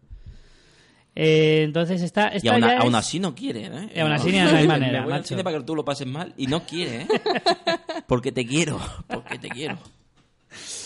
Esta es una peli que ya se ve un poco más entrada la noche. Ya digamos que ya has pedido la cena, ya has pedido Sí. pizza o chino, o que Diez y según te media, apetezca. diez y media. Claro. Y ya esta es para ver mientras cenas. ¿Vale? Esta ya es bien entrada la noche un poquito. Vale, pasamos a otra categoría que es eh, pelis para anormales. Y claro, y Qué chistoso. es que, tiene, es que está, Es que está desperdiciado. cuando me levanto está el- cuando me levanto bueno, madre mía, no hay que me pare. Esto por lo del Eh, LinkedIn. Eh, aún así, quieras o no, las pelis que hemos elegido son pelis bastante sobrias, bastante serias, ¿eh? Son pelis de nada de cachondeo. De pensar, ¿no? Ojito, ojito. Una peleaña 3D tampoco. Yo qué sé yo. ¿Qué vamos a hacer aquí? La primera de ellas eh, es una peli europea, sueca para ser más exactos, y es Déjame entrar, de Thomas Alfredson, 2008. Tuvo su remake creo que un par de años después. Esa la vi yo en Sitges. Sí. Sí. ¿La original o el remake? No, no, esa es La original. La original, la original. A mí esta peli me, me encantó. A mí me también, gustó a mí muchísimo. también. Y allí cuando, cuando la vio, la, cuando la vi, la gente pensaba que la, la tenían como favorita para, para ganar, pero creo que fue el mismo año de Martyrs, ¿no? Sí que creo que, que ganó de ese 2008, año. 2008 sí. también, Sí. así que puede ser. Pues la verdad que la gente salió encantada porque es algo que no te esperas y además es un cuento, es una especie de cuento, ¿no? Una, De un cuento terrorífico, sí. Cuento gótico, ¿no? Porque tiene Sí. mucho de gótico el, el tono ese frío, ¿no? Que le da el cine europeo y encima cine de autor. Y además en, una, en un ambiente como es Suecia, todo nevado, todo Más bonito, decrépito. Suecia nevado. Sí. No, pero además que es como todo muy oscuro, eh, todos los árboles así secos. Sí, muy lúgubre. Muy lúgubre, exacto. Es que, ah, yo creo que además, es bueno, ideal, la historia es ideal juega- en ese ambiente. Juega con, con, con los alrededores, ¿no? Los bosques, el lago, Mm. el lago congelado y cómo pasan ellos lo- los inviernos, los grupos del colegio. Mm. También con el... Dentro de metiéndonos en la historia, tú lo has visto, ¿no, María? No, no, me- esta, pero esta sí que la quiero ver de hace un montón de tiempo. Y de ya hecho de la momento tengo de las que hemos dicho hay muchas que quieres ver, ¿eh? Sí, Se está Piraña haciendo la 3D Te estás, dejando, te estás dejando convencer. Pero sí es lo que he dicho, que a mí no me disgustan, pero nunca encuentro el momento. Siempre priorizo antes otras, otros muchos géneros que. Pues para que como eres terror. tú, busca un sitio, o sea, busca un momento en el que haya gente en casa. No, no, además- eso garantizado. Y además, bueno, esta película es que también toca mucho... Bueno, es un drama, realmente es un Si drama. esta es la de la Por- niña vampiro. Sí, Sí. porque es un... eh, el chaval lo acosan en el colegio, ¿no? Bullying, bullying sueco. Eh, Que también lo hay. que también lo hay. Eh, lo acosan en el colegio, la, una familia desestructurada que están divorciados, el padre por un lado, la madre por otro, eh, esos inviernos y esas tardes frías de calles vacías, el, el chiquillo que busca un poquito eh, reencontrarse con, con, su infancia, ¿no? con la amistad, eh, sin amigos, pues solo en un, en un parque, se encuentra con la chavala. Bueno, la chavala. Me gustaría destripar un, destrip- destripar un poquito más la película porque me leí la novela y hay mucho que, que la película insinúa pero no muestra. Y hay una, una historia detrás de, de lo que es la, la- el personaje de la, de la chica. La niña. Sí, la verdad, pero bueno. Adelante, tampoco- adelante. Bueno, no te tires aquí dos horas, pero... No, simple- simplemente hay una Pero historia. puede hacer hay, spoiler de la peli, lo que hay una digas. historia de, hay una historia de pedrastia y, y sobre todo. Es de cómo la niña se transforma, a lo mejor. ¿La de pedrastia? No, digo la, la niña. No, de eh, cómo se primero, transforma en vampiro. Antes de nada, el, el que vive con él, el que vive con él, está enamorado de ella Sí. y ella Sí, eso sí que es cierto que se insinúa en la película, pero se queda ahí un Claro. poco en plan, te lo digo, pero no te lo digo. Claro, y lo, lo tiene ahí como como Como sumiso, esclavo, ¿no? sí. Como sumiso de víctima del amor que siente Porque- hacia una niña. Porque es una niña, pero entendemos que es vampiro y entonces... Es que si bueno, Entonces- ya lo- es del 2008, tampoco podemos estar aquí con hay spoilers, la gente pues si lo ve lo ve, ¿no? ¿O qué? O me- No, no, no se No, pueden bueno, re- realmente Hombre, es que eso hoy es recomendaciones. Si le reventamos Es las que es un- ya no sería un spoiler a spoiler, grandes porque realmente en la película no se ve eso. ¿Sabes Vale. lo que quiero? Es una, una, una historia, es como un subtexto, es una, una historia. Venga, dale, venga, dale, que- Alonso, pues la dale. cha- La, chavala, la chavala que no es chavala es un chico. Eh, en su inicio, ¿no? En su, en su infancia real fue castrada, fue castrado. Ah, No ves una- la escena, hay una escena Sí, que se le sí, ve una, una especie de cicatriz, pero enseguida es un segundico. A mí esa fue una de las escenas que más me, me impactaron, porque es verdad, ves a la niña eh, como casi desnuda y hay un, un- pero un fotograma o nada, es es- menos de un segundo en el que le ves así de ligero lo que tiene ahí y efectivamente se le ve como una especie de cicatriz muy fea. Claro, es, es que dura muy poco. Sí. Y además hay una parte que, que, que le dice el chico a la, a la niña, le dice, no, la niña al chico se pone, cuando le pide salir, ¿no? Si, le, si quieres salir, Sí. nada, y le dice, eh, esto me lo pediría si yo fuera un chico, o sea, te, no, le dice te gusto. O sea, ¿te gustaría igual si fuera un niño? Y el chaval, desde la inocencia, le dice, pues sí, tal, porque no piensa en, en una relación de, de amor, ¿no? Piensa más en, en lo que es, Sí, es más- eh, la, es la- más la amistad, ¿no? El- esa empatía, sí. esa, el tener a alguien que puedes contar con ella y tal. Y claro, y lo deja ahí. Ya, pero que son los dos pequeños detalles, ¿no? Que la peli ya, para los que os Sí, habéis es- leído el libro... Es que es una, eh, claro, es una historia más de, lo- de los personajes, ¿no? De, de dónde viene ese personaje. ¿Y el libro es recomendable también? Es una novela muy sí, interesante pues, en ese, en ese aspecto porque, claro, te cuenta... Si te gusta la película, la novela ahonda un Aborda poquito más, más. eh, ese- ese- esos temas. La verdad es que es una película muy recomendable porque para empezar creo que, que es súper original en cuanto al argumento y aparte de que efectivamente lo que decía al principio Alonso, el, el aura que consigue transmitir porque es una peli europea, por el sitio en el que se desenvuelve, porque es invierno, todo, todo, todo, porque además hasta, el- en, hasta en el vestir son tristes. Claro. Es que el, el invierno, colores alegres, no... Sí, tampoco. claro. Entonces, no sé, como que te transporta mucho y, y tiene esa crudeza típica del cine europeo, sobre todo del norte, que, que te transmite mucho por, por la imagen. A mí eso me, me gustó muchísimo de la película. De hecho, me, me he resistido mucho a ver el remake porque es, no es me... correcto y además... el- A pesar de que hablan muy bien de él, el, el pero remake, no el me remake cabe, decir también que es, es la primera película de la nueva Hammer. O sea, Sí. la nueva película que empezaron a... Bueno, la primera película que han vuelto a hacer la, la famosa productora. Vale, pues además es que el remake estaba dirigido por Matt Reeves, que era un director Es el de 40 In, ¿no? O, no, el no, de es Monstruoso. el de Monstruoso y El que luego hizo El Amanecer de lo- del Planeta de los Simios. La primera, no, la segunda. Monstruoso me gustó también mucho. Entonces era un director que venía así de, de eso, de hacer Monstruoso y no sé. Sí que a lo mejor merece la pena echarle un vistazo. Al remake me refiero, la otra por supuesto. Pasamos a la siguiente. Esta tengo que reconocer, la he visto hoy. La he visto esta mañana. O bueno, esta tarde comiendo. It Follows. De David Robert Mitchell, del año pasado, 2014. A mí me la habían recomendado mucho como buena peli de terror y tengo que decir que no me ha encantado. Supongo que tenía mucho hype, un poquito. Y bueno, a ti sí que te ha gustado bastante. Yo, Alonso. de lo que he visto, no sé si es de este año, del año, sí, yo creo que de este año. De lo que he visto este año es de lo, O sea, que, este- más, aquí en España se estrena este año seguro. es de lo que más me ha gustado, ¿eh? Porque ya te digo que, que volvemos a, a ese típico. No es el típico terror que. ni de susto, ni de. ni de una historia acelerada, una historia con discurso o con, o con diálogos absurdos.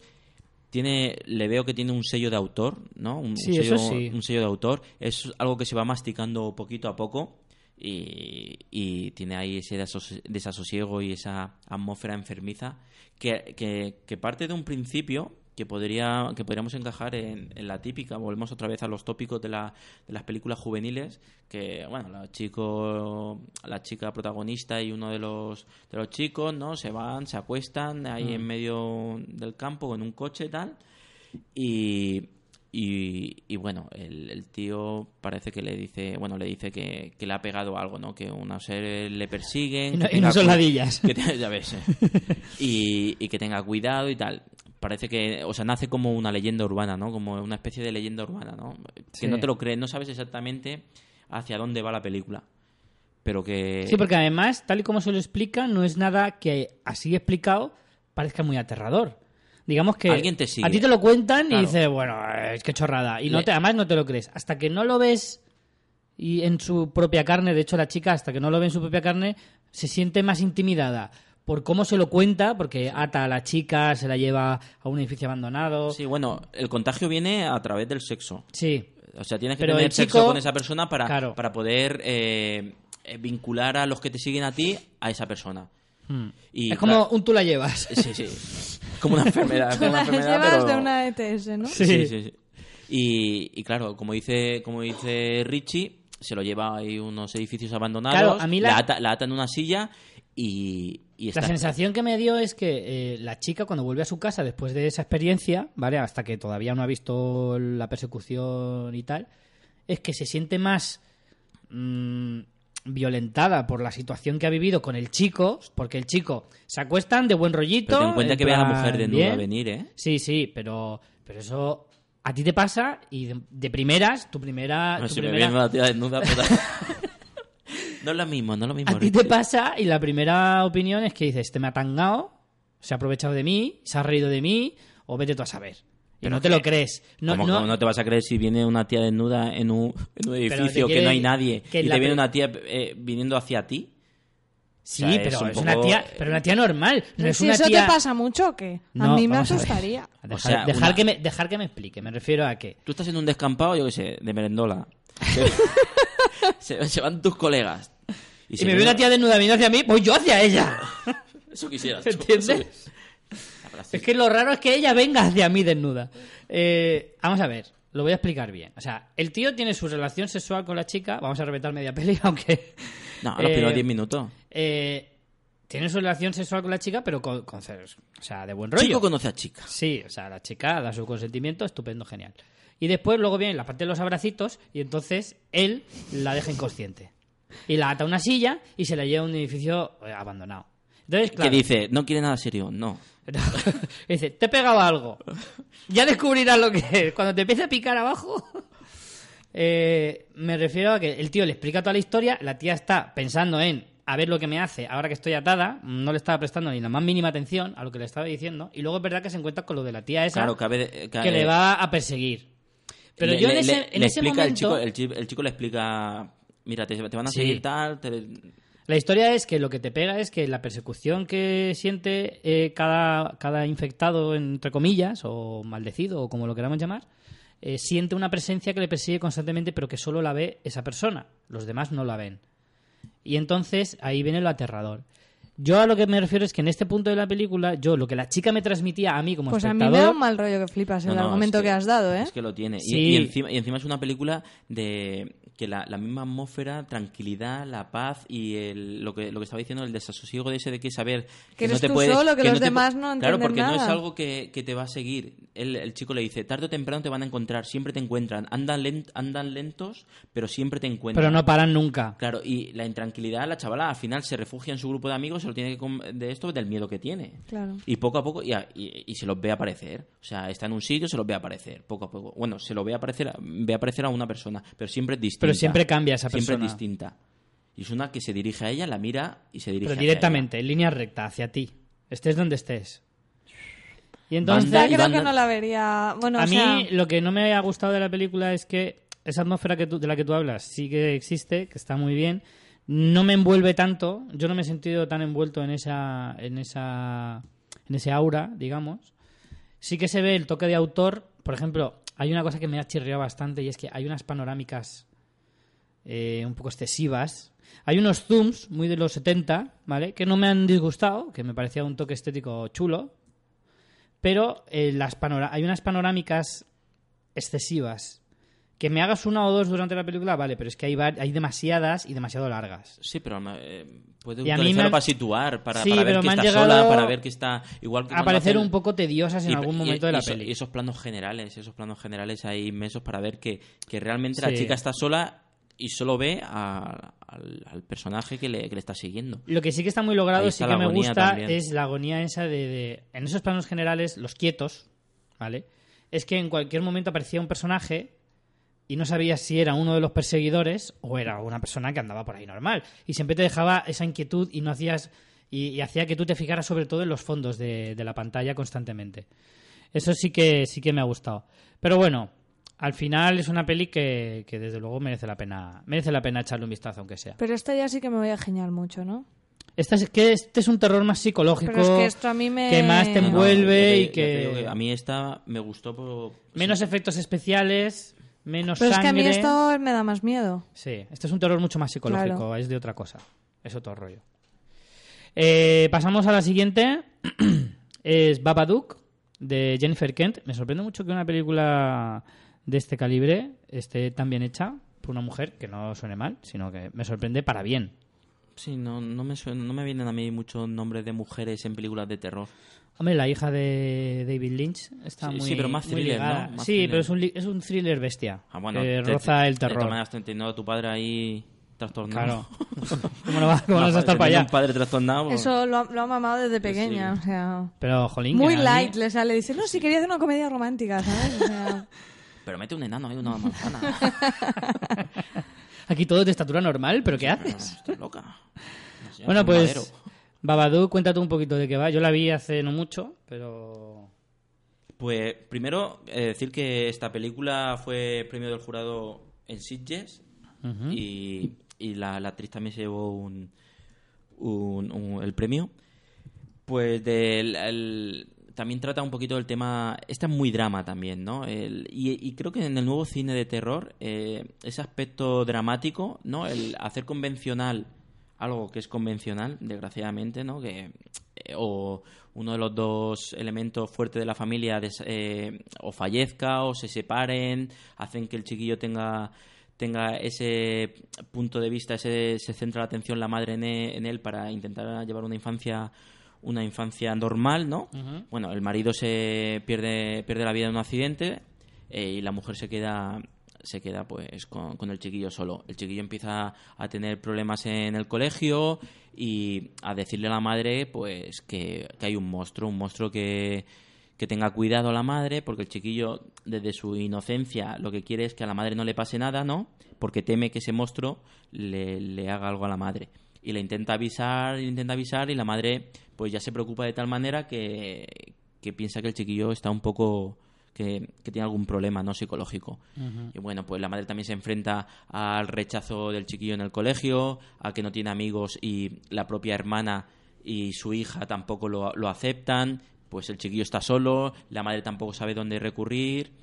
Eh, esa soledad, ¿no? De, de madre, de madre, como Sí, decir, de, ma- madre soltera, ¿no? Y Ese encima- rechazo por la gente de tu alrededor, porque, Sí, lo que no que tiene- la no hermana tiene- de, de la protagonista le dé la espalda porque le tiene miedo al crío Sí, y tal. porque claro, el, el chiquillo, el chiquillo con su imaginación, Claro. no saben si, bueno, en ese momento no saben si es su imaginación o es un, un aspecto real, pues intenta defenderse del monstruo, prepararse para, para ese enf- enfrentamiento con el monstruo, pues vas con una ballesta, se fabrica una ballesta, o se fabrica tal, cosas así para defender a, a su madre y a él de ese monstruo, porque la madre no, no lo cree, hasta que se encuentra con el cuento que el chiquillo ha, ha visto, ¿no? Sí. y es un cuento pues con un toque macabro y la madre Sí. intenta deshacerse Sí, del libro se deshacerse del libro y tal y, y Estoy viendo que a nivel de dirección artística Ese tiene muy buena pinta o sea, porque el libro es- es, es una pasada. la- el, el monstruo este como está dibujado y tal, creo que como que te retrotrae mucho a los terrores infantiles y creo que cre- creo que esta peli tiene que tener ese punto, ¿no? De conectarte a ti mismo con esos miedos de la sí infancia. porque cuando parece tiene que muy buena pinta, ¿eh? O sea, mundos, de ¿no? que acojona que flipas, pero la dirección artística tiene una pintaza de esta peli. Basa- bueno, primero fue un cortometraje del mismo, de la misma directora, ¿no? Fue- hizo un cortometraje basado en este personaje, luego lo desarrolló y creó, y creó la película. Y, y tiene y tiene ese encanto. No, es como un poco el, el hombre del saco, ¿no? Sí, es sí, es sí, una vuelta una, una vuelta al hombre del saco. Sí, Pero creo que va más en esa línea. También juega con ese especial que tienen muy pocas películas de miedo. No sé si os acordáis eh, de las películas de, de la Sí. maldición. Pues este juega con un ba, ba, duk, duk. No, o sea, juega con un sonido así incómodo y, y cuando detecta, cuando la, la, la madre se encuentra con el cuento, es cuando empieza, empieza a notar la presencia de, de alguien en, en la casa y en sus vidas. Ya empieza hasta que crea el chiquillo, o sea, ese camino, esa línea que, que cuando la pasa ya es demasiado tarde para volver atrás. Claro. Es, es como, no sé, Sí, a mí, es a mí un me poco gustó una, mucho. una reescritura, como dices, de- del clásico, ¿no? Del hombre del saco, de, que es como de la cultura popular, pero Sí, ¿Cómo han creado el monstruo ese? No sé, tiene, sí, tiene muy buena pinta. ¿no? El, el- el mito que a lo mejor diferentes culturas tienen su, Sí, su cada monstruo, una, pero enfocado en el miedo interno de... De hecho, eso, eso supongo, no, como no lo he visto, pero que está muy relacionado pues por la noche cuando se van a dormir y tal y cual, Si ves el ¿no? cortometraje, yo he visto el cortometraje y, y el monstruo nace del armario. O sea, que volvemos también al, al monstruo Claro. del armario. Claro, claro. O sea, el jugar del con esos- armario, de debajo de la Sí, cama, sí. esos Igual con esos miedos infantiles, Sí, sí. pero Pues es que de te, otra lo vengo, manera, ¿no? te lo vengo a decir porque en el docu este que te comentaba de, de Nightmare al principio hacen incluso, muy de pasada, ¿no? Pero un poco una visión de cómo esos monstruos infantiles, Claro. de, los, de esos miedos, de ese monstruo que viene por la noche, están en prácticamente todas las culturas. Claro, claro. Vamos con otra sección que es pelis de Te puede pasar a ti. Que estas son, yo creo que de las más mal, malrolleras porque te las acabas creyendo de verdad. ¿Vale? Empezamos con Los extraños de Brian Bertino del año 2008. Una película en la que yo de estas sí que recuerdo pasarlo bastante mal. Porque efectivamente al final te acaba metiendo un poco en la película hasta cierto punto que, que jolín, piensas que efectivamente te puede llegar a pasar a ti. Y eso es probablemente lo que más acojone de todo, porque se acaban siendo muy creíbles. Eh, aquí sí que tenemos alguna actriz más reconocible, como es Liv Tyler, de protagonista. Os cuento un poquito la historia. Eh, Kristen y James eh, habían decidido pasar una noche especial, así aislados, en, en su segunda residencia. Y al regresar a casa, eh, después de venir de una boda, perdón, eh, se dan cuenta de que hay alguien que, que llama a la puerta a las 4 de la mañana preguntando por Tamara. Y bueno, la verdad es que es una peli que, que no sé, que a mí me, me dejó buen sabor de boca, la verdad. Sí, es como, bueno, eh, hay varias películas que, que giran en torno a alguien entra en tu casa, como hemos dicho, Funny Games, o secuestrados, o, o al interior, que, que mencionaremos ahora en adelante. Y, y eso, creo que ese aspecto de, de lo real tan cercano, eh, jugar con, con que nos puede pasar a cualquiera, te puede pasar a ti. A ti, eso- exactamente. A, mí, a mí- a mí no, porque vivo en un cuarto. Hombre, yo vivo en un noveno, ¿eh? Bueno, Yo a vivo en un- Richie, a Richie- yo vivo en un tercero, estoy más jodido. De todos modos, esto hay que decir que los americanos es que sus puertas se abren con una patada y las ventanas y todo. Es que son, Man, no son todas tienen- casas así. Son Bueno, casas en, de en esas, secuestrados también. Cuando se un- dejan las llaves entran por la ventana. O sea, no tienen seguridad sí, sí. ninguna esa gente. Saben Sí, en secuestrados es un chalet. Sí. Secuestrados es un chalet. Sí, bueno, una, una urbanización de estas ya más pija, ¿no? Sí, eh, es otro nivel. Pero bueno, es eso. Gira en torno a lo mismo. Que entra alguien en, en casa y. Y te la lían. Y te la lían, tío. Pero, pero sí que es verdad que, pero yo creo Por que eso sí yo no te hablo de los genera, de Jehová ni nada de eso, que me da mucho te miedo. genera, te genera mucha ansiedad de pensar que, que, jolín, que eso no es tan difícil. Que, hombre, lo del Babadook es más complicado, ¿no? Porque si no tienes cuentos así raros en casa, pues no te puede pasar. Pero, pero eso esto, aparece, la eso aparece, imaginación. eso aparece. Claro, es. pero esto de, de los extraños, tío, me parece algo mucho más mm, aterrador porque es algo que... Es más violento. Sí, Uno juega más con la, con Más la imaginación y la, inquietante. fanta- y la fantasía, aunque sea parte de esa fantasía sea terrorífica, pero juega con eso, con la imaginación y la fantasía, y extraños secuestrados o al interior, eh, eso es algo real. Es eh, violencia, eh, forzar, forzar la puerta, entrar y, y- y te sientes eh, indefenso en tu propia casa. Vamos, si quieres, con la siguiente, que es precisamente de la que estábamos hablando, Secuestrados, una española. Miguel Ángel Vivas, en el año 2010, dirigía esta cinta en la que, Creo que fue su debut, ¿no? Creo que fue su Sí. eh, ópera prima también. sí, me parece que sí.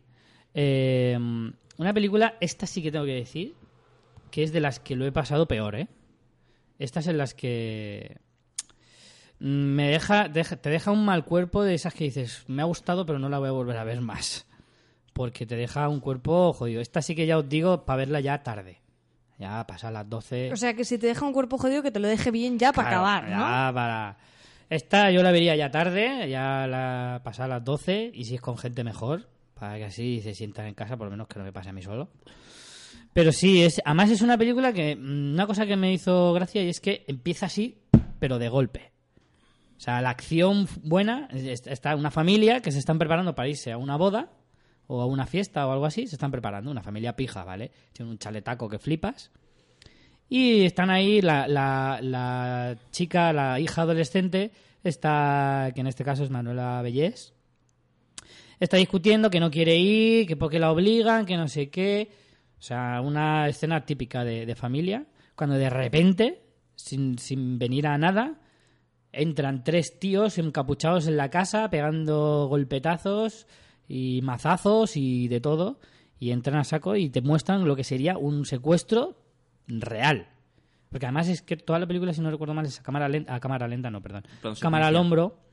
¿Es plano Eh, secuencia? si además es hay muchísimo plano, secuencia, secuencia, y hace que, que de verdad mm, es un yo creo que este es un thriller psicológico pero pero un terror psicológico pero, ¿Psicológico? pero de verdad ¿Psicológico? muy psicológico Lo veo tan real. No sé. por eso o sea No- psicológico en el sentido de, de, de- de cómo te metes tú en la, en la piel de, de esa gente pero hasta límites de que a mí me ponía los pies de la piel de gallina de verdad te lo digo Esta creo que no la voy a ver. esta ya. yo a ti no te la Sí, recomiendo no, María no creo. esta sí que no Pues, porque aparte a- a- hay escenas fuertes fuertes Al interior es juegan en la, en la línea, ¿no? En la línea también de, bueno, con el mismo drama de porque la mujer también pierde a su marido en un no, sufre un accidente.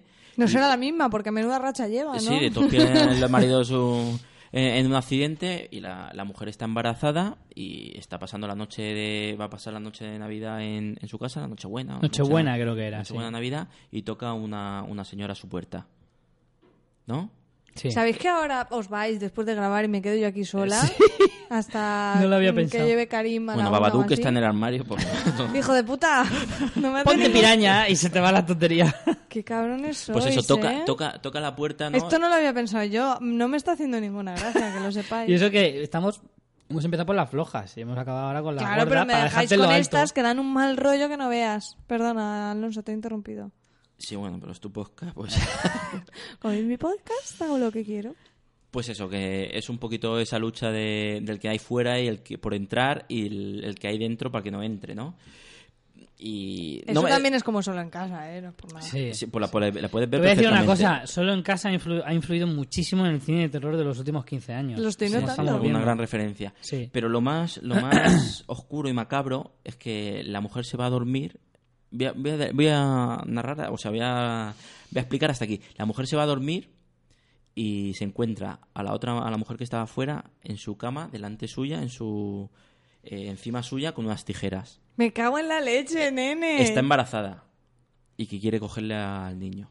Claro, le quiere reclamarle el niño para ¿Quién ella. hace estas cosas?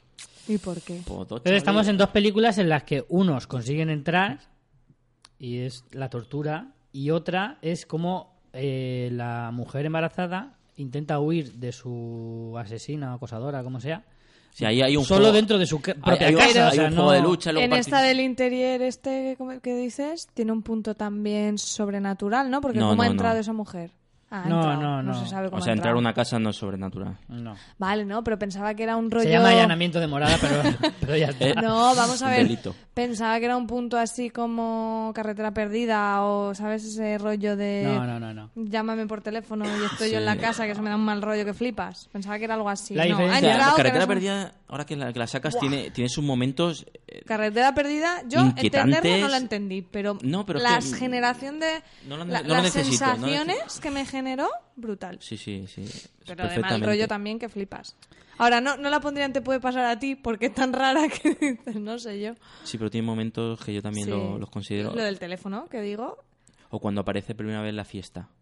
Mira, te llaman, ¿no? Cuando dices ¿Eso? cuando- ¿Eso? Ah, yo cre- pensaba que era cuando llama al timbre. No, no, eh, cuando, Cuando le pasa el un teléfono. tío le pasa un- el teléfono y está llamando a la casa del, al que le pasan el teléfono y el que le responde desde su casa es ese mismo tío. Sí, sí. Que no tiene lógica, pero te acojona que flipas. O sea, por eso cuando has dicho lo de que de repente está en la habitación había pensado en algo así, pero vamos, que no, que no, no, no. ha entrado de alguna manera la señora Hombre, las diferencias entre estas dos pelis, sobre todo, es que Secuestrados es una peli más cruda, más, más impactante visualmente, por lo que. Sí, es por una lo realista. Además, es una, es una, viol- una violencia no tan extrema. Es decir, en, al interior se- sí que se llega un momento Claro. que, que Claro. sobrepasa ese punto de. Aquí son de muy violento. bestias, en Secuestrados son muy bestias, pero en el interior es salvajismo puro.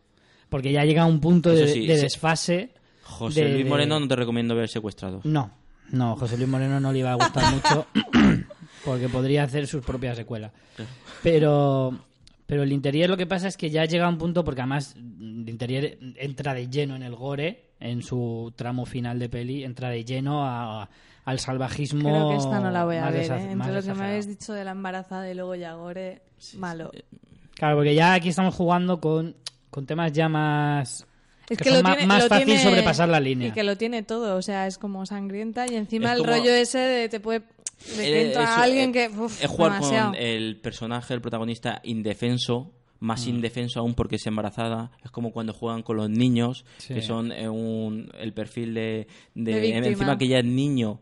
eh, bueno, encima que ya es niño, niño indefenso, o embarazada, o señora mayor, o tal, una persona que va a sufrir, pues eso, va a sufrir Lo indecible. lo indecible. Y para terminar ya con el buen rollito. Ah, ¿eh? que esto no era el mal rollito. No, no, no, viene la guinda del Es pastel. semi mal rollito. Es la peli del mal De mi rollito. mal Esa es la última sección. La peli del mal rollito. La, la cumbre, la, la guinda del pastel. Que- Veo que 2008 fue un buen año para el terror, ¿eh? Sí, Sí, sí. la verdad que sí. Eh, acabamos con Mártires, una película francesa del año 2008 también, de Pascal eh, Laugier. Y para mí, tengo que decir, creo que es la peli más fuerte que he visto en mi vida. Para mí es una película súper completa. O sea, lo tiene, lo tiene todo. Tiene su parte de eh, terror psicológico, ¿no? Porque lo tiene. Tiene su parte de sustos, porque lo tiene. Tiene su parte violenta, porque lo tiene. Y mucho. Sí. Tiene una- una historia. Además, tiene ese aspecto psicológico de los personajes. Eh, Además es una, es una violencia súper justificada con la historia que te cuenta. O sea, no es, no es el, el machacar porque sí, sino que tiene una explicación. sí, bueno, hasta una dice- parte de la película. Sí. Eh, sí, luego, luego, luego ya. Luego bueno, ya es pasarse un poco de la raya, pero... Pero sí que es verdad, sí que es verdad. Por eso hablo de, de ese aspecto psicológico, ¿no? Porque, porque la película empieza de una chiquilla escapa de unas naves industriales que la tenían secuestrada, la encuentran y, y la meten en un orfanato, ¿no? Porque no tiene, no tiene familia. En esas naves industriales estaban torturando a gente, no sabían por qué, pero estaban torturando a gente. La chavala intenta recomponer su vida a través de pues, la amistad de, de otra amiga, ¿no? Ana, tal, en, en un orfanato, pero sigue teniendo esos miedos del pasado que sigue teniéndolos muy presente y además que la ven que la chavala se castiga, se auto bueno, eh, la, la chavala pues sufre lesiones, eh, ve, ve, ve Ve fantasmas, cosas, ve sí. fantasmas y pues eso, que aún sigue, Que se ha quedado tocadita. se ha quedado Sí. tocadita. Hasta que se mete en casa de unas personas y, y, Pero y hasta aquí, es ¿no? que ahí, Porque- porque- ahí hay un punto de inflexión en la peli en la que vemos que ella, que parecía la víctima, se convierte en Verdugo. en verdugo para luego volver a ser víctima. Es una cosa así un poco extraña. Sí, porque claro, al no conocer... Claro, estamos, No, a lo no. mejor estamos diciendo No, demasiado. no, Es demasiado. no, estamos hablando así a grandes rasgos. Entonces, lo Pero que- entonces esto, mm, por lo, vuestras palabras, escuetas palabras, intuyo que tiene un punto también de sobrenatural y luego de asesino. No, ¿No? no, no es sobrenatural, sino Los buscar... fantasmas que ve no es que los ve, es que está tocada la cabeza. Es que más que sobrenatural, bueno, dejémoslo aquí. se dejémoslo busca un punto de eh, espiritualidad, pero no, no es sobrenatural. Ya, pero la primera parte... La primera... Te lo puede dejar entender. Mira, tiene de esté todo. guiada. Sí, tiene parte sobrenatural, tiene parte psicológica, tiene parte... Ay, pero parte sobrenatural, un poco cogido con pinzas. Ya te digo. Ya, pero si tú respondes a esa pregunta ahora, estás diciendo mucho. No, a ver, no creo que, no considero que sea un spoiler el decir no es sobrenatural porque es algo Bueno, porque a lo mejor que te sí hacen, que te sí que con es la algo esa, a ver, pero a lo mejor juegan es algo más que va por la creencia religiosa más que Ya, por pero tú la estás hablando de la última parte de la película. Sí. Pero la primera parte de la película, No sabes Habla lo de- que ah, es. bueno. Sí, bueno, vale. ¿sabes? Sí, Puede ¿Sabes lo que tener decir? es que juega ahí un poco con ese juego de si es sobrenatural o no lo es. ¿Vale? Vale. Dejémoslo ahí. ¿Y, sí. ¿Y esta me gustaría a mí o es No. demasiada heavy? No, no, no. Sí. No. Muy, muy... Tiene familia. Esta, esta ¿Tiene yo solo se la recomiendo para estómagos fuertes. Yo esta no la recomiendo. O sea... Yo solo eh, se la recomiendo a gente que de Cuando me verdad dicen, dime una película de miedo tal... Para Demasiado. pasar el- la tarde, ¿no? Si no has esta visto no, no películas es de... para todos los públicos. Tienes que haber visto bastante terror. Te tiene que gustar el, el género. Sí, sí, sí. no sí. de esta de... voy a ver una Aparte de que miedo, ¿cuál me tienes que ser perso- persona de las que, aunque lo pases mal, lo disfrutas. Hay gente que lo pasa mal y lo pasa mal. No, no lo disfruta lo más mínimo. Claro. Yo esta lo pasé mal, viéndola lo pasé muy mal, pero disfruté la peli por lo que te Pero cuenta. lo pasas mal está porque es hecha. Angustiosa la historia, ¿Por el gore Por o todo, por todo? Por todo. Por todo. Es que es lo que dice Alonso, es una peli muy completa y es que no es solo la Me historia, estoy poniendo mala solo de lo que me estoy imaginando yo. pero es que es, a ver, entenderlo El como... sufrimiento de los personajes. Es el sufrimiento. Es, eso es lo que más te sobrecoge. Sufres como Ten en cuenta que se llama Tú- Mártires. Claro, pensar en que el sufrimiento que tú ves en los, en los personajes cuando ves una peli de terror, normalmente tampoco empatizas tanto. Quiero decir, tú ves La Matanza de Texas y te sobrecoge más Son Barbies que la corren y agonía matan, de la ¿no? persecución, de que te cojan, pero luego ves que le cortan una pierna y tú no sientes que te están cortando una pierna. Eso faltaría eso. ¿Vale? Pero yo, viendo esta película, sí que sentía la agonía y el dolor de esa persona. Está tan bien contado y tan bien explicado en la película poniendo- que sí que llegas a sentir el sufrimiento del Yo protagonista. quiero verla con María. Mm, No creo que se dé. Y es una película que yo, en serio, Piraña 3D igual sí, pero esta. Ostras. es una película que a mí me, me gustó mucho, pero no se la recomendaría a cualquiera. No. No, yo tampoco. No, no, no, no, no. Esto ya es. Esta peli es ya para las 3 de la mañana, para los que han aguantado hasta esa hora de ver Y pelis si de los chicos pensáis que con esta película vais a ligar y vais La a lleváis la guapa. ves, no, estáis Te muy aseguro que ves esta peli con tu novia y no follas en un mes. Así que con esto ya acabarías la noche en todo lo alto. Pues eso. Así que bueno, si os hemos dejado mal cuerpo para la noche de Halloween. ¿Te queda Richie a ver primos o algo de eso ahora? Nos podemos a ver Friends. o Mi, algo mi así. amigo Mac. Una de Disney. ¿Quieres una de Disney? Por favor. ¿Frozen? Bueno, tampoco te pases, ¿eh? Pues me parece que me voy a quedar viendo Frozen ahora cuando os vayáis porque tengo un mal rollo encima. Eso es lo mejor. Cuando tienes ahí un poco de mal rollo, después de una peli de terror, te metes una buena de, de- de Disney o algo así que te distraiga y se acabó. Eso sí que es heavy. Yo no he visto... Para eso, sí, para eso sí que no tienes estómago, ¿eh, Frozen no. Alonso? Podríamos hacer un- un- una sesión doble así súper absurda como Martyrs y Frozen, ¿sabes? como algo inaudito. No, no sé cuál ver primero, ¿no? es difícil programarlo. Bueno, pues hasta aquí el tema de hoy. Eh, vamos a dejar marchar a nuestro invitado y nosotros seguimos con los comentarios y tal, porque tiene un poco de prisa. Así que muchísimas gracias por asistir a este Pues nada, un educativo un placer, y, un placer. y didáctico programa de hoy. Lo de didáctico ya lo has dicho tú. Pero, yo no sé. Pero sí, por lo menos que tengan una, hay unas referencias por si... Este, Por si no tienen esto- plan. esto- estos días no tienen amigos, no se disfrazan, no tocan los timbres y quieren ver una película. Correcto. Pues nada, nos vemos la próxima vez. Encantado de, de asistir y cuando queráis. Muy bien. Y escucharlo en su podcast. Exacto. Eso, eso. Rebobinar después de usar, ya lo sabéis. Bueno, pues vamos a terminar eh, este tramo final de- del programa con los comentarios. Sí, tenemos algunos comentarios en el blog, en fansfiction.es, sobre la llegada de Netflix.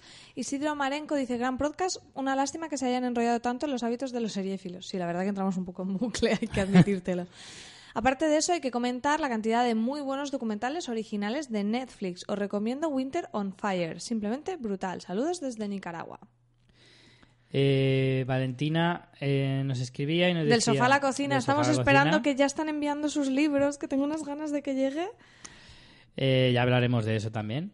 Eh, nos ponía, hola bonicos, solo me paso para confirmaros lo de la posibilidad de usar una cuenta de Netflix en otros países. La respuesta es sí. Como bien eh, intuía María, la idea es que si te vas de viaje por el mundo puedas seguir usando Netflix. Si el país al que has ido a parar tiene disponible la plataforma, eh, si tiene disponible la plataforma, punto. Efectivamente, te loguearás con tu cuenta y accederás al catálogo de la zona en la que estés. Comprobadísimo. Otra cosita que tenéis medio en duda era cómo sería el estreno de las series originales de Netflix. Aunque no podían hacerlo por ahora con Orange y House of Cards, eh, todo lo que estrene a partir de ahora, series y pelis, estará disponible en todos los territorios al mismo tiempo. Y eso es a la misma hora del día, del día anunciado. En el caso de las series, todos los episodios de la temporada en cuestión. Y hablando de pelis, Best of No Nation eh, es la primera peli original de Netflix. Se estrenó en la plataforma al mismo tiempo que tuvo su, un estreno limitado en salas. Sí, recuerdas que dijimos, ah, hemos oído comentar muchas veces esta de Beast of No Nation, pero no sabemos exactamente de qué va. Pues, o sea, de por qué le está- estaban hablando tanto de ella, pues aquí nos lo resuelve Valentina. Eh, que ¿Por dónde me he quedado? Aquí. Dice, de ahí viene parte de de, ahí la viene polémica. parte de la polémica, porque los exhibidores son como, como yayos y no les gustan los cambios. La peli se estrenó en Cannes. Es verdad que yo, esto lo digo yo, Richie, es verdad que esta, de, de esta peli leí varias cosas que luego cuando fuimos a hacer el programa se me, se me habían olvidado. Una de ellas es que está protagonizada por Idris Elba, que la dirige Fukunaga, el director de la primera temporada de True Detective. Eh, es la primera es la primera y vendrán más, por ejemplo, una protagonizada y producida por Brad Pitt, pero también unas muy mierder como de, de Adam Sandler. Eh, no os doy más la lata, pasadlo bien en las JPod. Postdata. Perdón, es que estoy muy malito. Postdata. Ah, se me olvidaba. Si queréis echar un vistazo al catálogo de otros países, creo que con hola.org podéis hacerlo y es gratis. Yo uso el unblock.us eh, que os deja probarlo una semana sin costes. Después son unos 5 dólares al mes. Jolín, te cuesta casi como la suscripción. Yo lo que he probado es la aplicación esa que recomendamos de Lion Stream Guide en el móvil y entonces simplemente es para ver el catálogo que hay. Pero no he probado hacer todo el cambio de DNS y toda la flauta. Y yo te voy a decir una cosa. Con todo lo que tenemos ya aquí, Ya.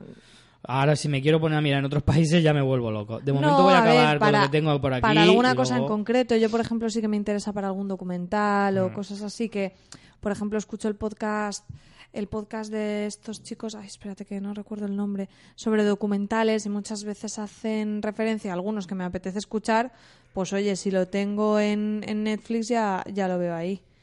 Ay, ¿cómo se llama? Encima Mientras lo buscas, ¿quieres que vaya leyendo otro? Encima me pone una portada, supera la ficción, además es que me Eso. encanta el título. Eh, y muchos, muchas veces recomiendan de, de Netflix. Venga, sigo yo si quieres. Laura Domínguez dice, mi padre me sorprendió a mí el otro día con Netflix y me podría pasar todo el día sentado viéndolo. De momento solo he visto la peli Regreso al Futuro, que no la había visto y me ha gustado mucho. Nosotros también tenemos Netflix compartido y así sale mucho mejor. El catálogo de series es flojito. Es mejor el de Zombie, pero de las pelis está, el de pelis está genial. Espero que Netflix vaya mejorando sus pelis y que prospere. Sí que es verdad que yo ahora que tengo las dos cosas, puedo decir que en pelis es mucho mejor Netflix, pero en series es mucho mejor Zombie o, o Movistar. Sí, pero un apunte que nos hizo, por ejemplo, Daniel Roca por Twitter, y es verdad, es que estamos todo el tiempo comparando, bueno, Zombie, en realidad es Movistar Series, lo que deberíamos comparar, ¿no? Movistar Series con, con Netflix, cuando no es una comparativa real, porque tú para tener Movistar Series tienes que tener todo el paquete de, de Movistar.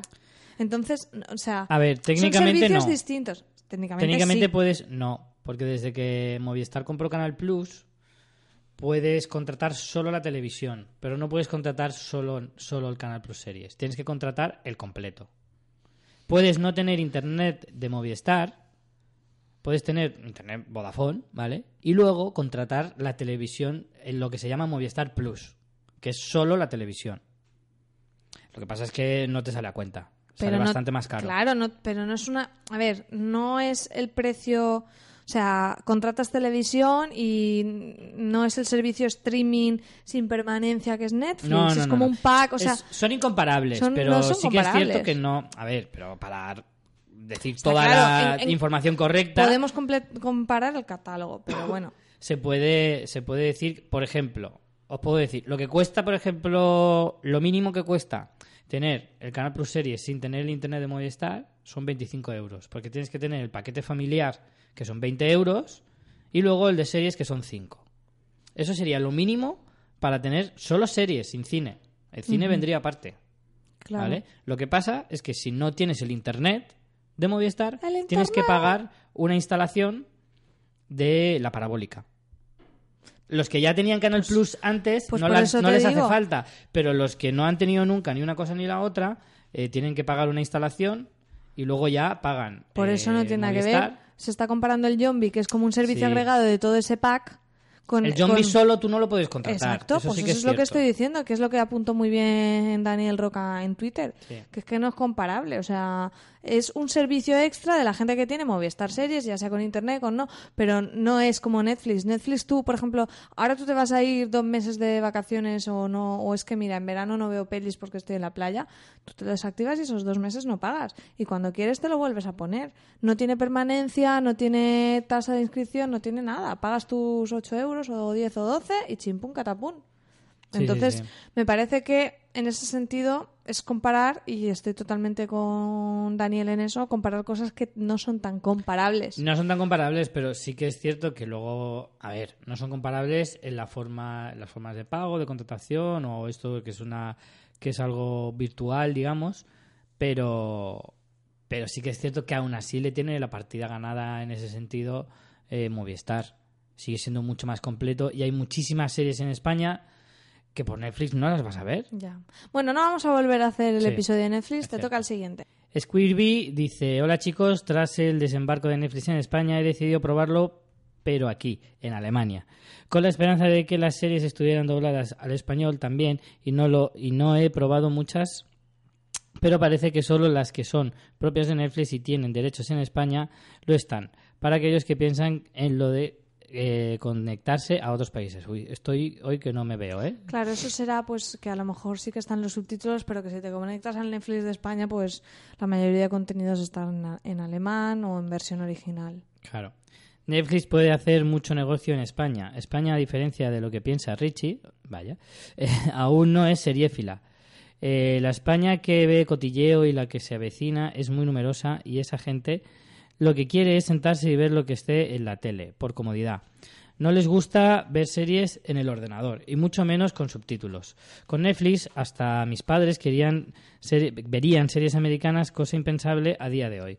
Tendré que ver si puedo tener en cuenta compartida, eh, perdón, una cuenta compartida con ellos en diferentes países, porque la verdad el catálogo alemán sin subtítulos en español la mayoría de veces eh, no me acaba de llamar como para pagar los 10 euros mensuales. Un abrazo y seguir así. Eh, Cronos eh, 21. 21. dice, solo comentar lo- que los que tengan una televisión LG con un sistema Netcast y que quieran tener la aplicación de Netflix desde ya, sigo sin entender por qué no está sin tener que hacer triquiñuelas, pueden cambiar la ubicación del servicio de Smart TV a UK. Y entonces ya nos aparecerá la aplicación en la sección Premium y seguirá apareciendo Wacky TV también, que también la tienen. Por cierto, que aunque no me he probado el mes gratis, parece que la aplicación está en perfecto castellano. Así, no tiene, así que no tiene ningún sentido que no la pongan en España directamente. Eh, bueno, esto es un caso particular de la televisión de LG, pero bueno, si algún usuario está en esa situación, pues ya tiene la información. Guyi Villi dice, a mi parecer lo más importante es el tema del UHD, o sea, el Ultra HD, ya que nos llevan un par de años vendiendo las televisiones y hasta el día de hoy no había servicio para el gran público que hiciese uso de ellos. Pues data, María, haz el favor de ver House of Cards ya. Fíjate que yo hace poco me fui a, informar sobre las teles, cómo estaban, y es cierto que eso- me hablaron de eso, de que hasta ahora las- la- no hay servicio ninguno para ver la, en calidad Ultra HD, ni siquiera el Blu-ray. Es como que te compres un coche que va con un combustible que no se vende. Claro, o sea, hasta ahora que la única plataforma que iba a poder ofrecer eso era iba a ser Netflix a partir de octubre, pero hasta octubre creo que solo eh, en el caso creo que algunos videojuegos o, o la mayoría a partir de la Play 4 y, y no sé si la Xbox One y alguna cosa así, pero que por ejemplo la TDT que se dice tan TDT, Ultra HD, no sé qué, nada, mentira. Tú ves la, la, la TDT la vas a ver siempre en calidad normal. HD, mm, digital, pero bueno, y no todos los canales, sino algunos. Y no está no es lo mismo. Tú te puedes gastar 3.000 pavos en una tele que luego la señal la vas a tener siendo mierder. Pero bueno, con Netflix ya por lo menos parece que algo sí que se va a aprovechar. Último mensaje. Y bueno, Joan Bimise por último dice, buenas chicos, como la gran mayoría esperaba muchísimo la llegada de Netflix. Estoy probando el mes gratuito y estoy satisfecho de momento, aunque si no van subiendo nuevo material, en un par de meses me habré visto todo lo que me interesa. Me encanta la facilidad que te ponen al ver series poniéndote el siguiente capítulo sin tener que hacer nada más. Pero no me acostumbro a cómo organizan las cosas, lo veo muy lioso y básico. ¿No podrían dar la opción de hacer más listas propias? Sí, eso lo comentamos. A mí como mínimo me gustaría tener tres listas. Mm, cine en general, cine documental y series. Bueno, eso en mi caso, pero a lo mejor alguien quiere hacerse, yo qué sé, series de Netflix, series británicas, o sea, me Yo parece solo que necesito eso... dos. Una para cine y otra para series. Sí. Y las dos serían de lo mismo. Lo que voy a ver. No, claro, lo que, lo que vas a ver, sí, tampoco es cuestión de hacerte ahí un montón de filigranas, pero yo creo que esto tiene que ser algo que tienen que implementar pronto porque entiendo que no les tiene que costar nada eh, hacer varias listas personalizadas. Mm, Creo que será una funcionalidad muy Pero facilona. eso sabemos si lo está si lo tenemos ya en Estados Unidos. Pues si no está en Estados Unidos, aquí no va a llegar. Pues no lo sé, porque pero piensa que esto ya, lo de ir cambiando de aplicación, no sé hasta qué punto te guarda las cosas de usuario. Igual te crea como un usuario No, para no cada creo. Yo Netflix. imagino que si tú pasas del ordenador a la tele o al móvil, eh, lo que tú tengas guardado sigue siendo igual. No, porque pero está sí. guardado en la nube. Pero cambias al Netflix americano y entonces, Ah, bueno, eso ya- claro, ahí te guardará como Eso otra otra lista, movida. entiendo. Pues no lo sé, a ver si este fin de semana tengo tiempo a probar el Netflix de Estados Unidos y, y os lo digo. Pero sí, a mí también estoy totalmente de acuerdo con Joan Bimise, que por lo de solo una lista, porque hay cosas que o te la puedes poner varias listas por prioridad o alguna cosa así. Una es muy, es muy lioso y al final tengo ya ahí metido yo que sé qué. Dice, después de probar Nubeo, Nubeox, Wacky y Zombie, el que viene sin el plus, eh, me quedo con Netflix. Saludos. Bueno, y también tenemos algunos emails. Vamos a leer un par porque sabéis que si no se nos acumulan y no podemos hacer acceso a nuestros queridos oyentes. Eh, ¿Richie? Tengo uno de Víctor Manuel Palomares Lara. Digo todos los nombres y apellidos. Y nos decía: Dulce tarde, María y Richie. Sí, es Gotham la serie que iba a describiros. Este es uno que nos mandó un mensaje, recuerdo, Sí. que nos hablaba de una serie, pero no nos decía cuál. Sí. Entonces nos dejó con la intriga. Y creo que ha venido aquí para eh, solventarnos la duda, espero. Nos dice: Sí, es Gotham la serie que iba a describiros, pero no. Pero no voy a hacerlo. Si, si con lo que habéis visto no os gusta o no os entra, mejor dejarla. Las series son para disfrutarlas, no para sufrir. Bueno, una serie que sí que os recomiendo es. Puntos suspensivos. No nos lo quiere decir, es muy mamón.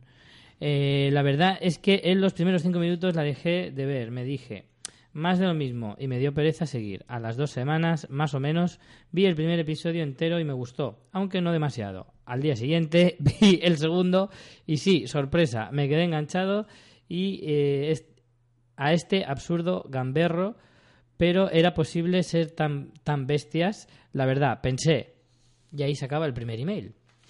Eh, luego nos ha mandado otro en el que nos dice, perdonad, no sé cómo he mandado el mensaje y me ha dejado con la letra en los dedos.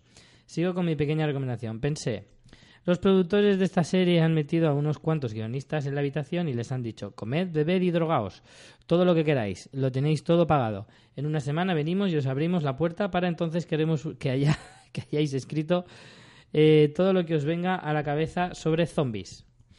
De esta forma, seguro que nació, puntos suspensivos, una serie que por la temática zombie no la tendría entre mis favoritas.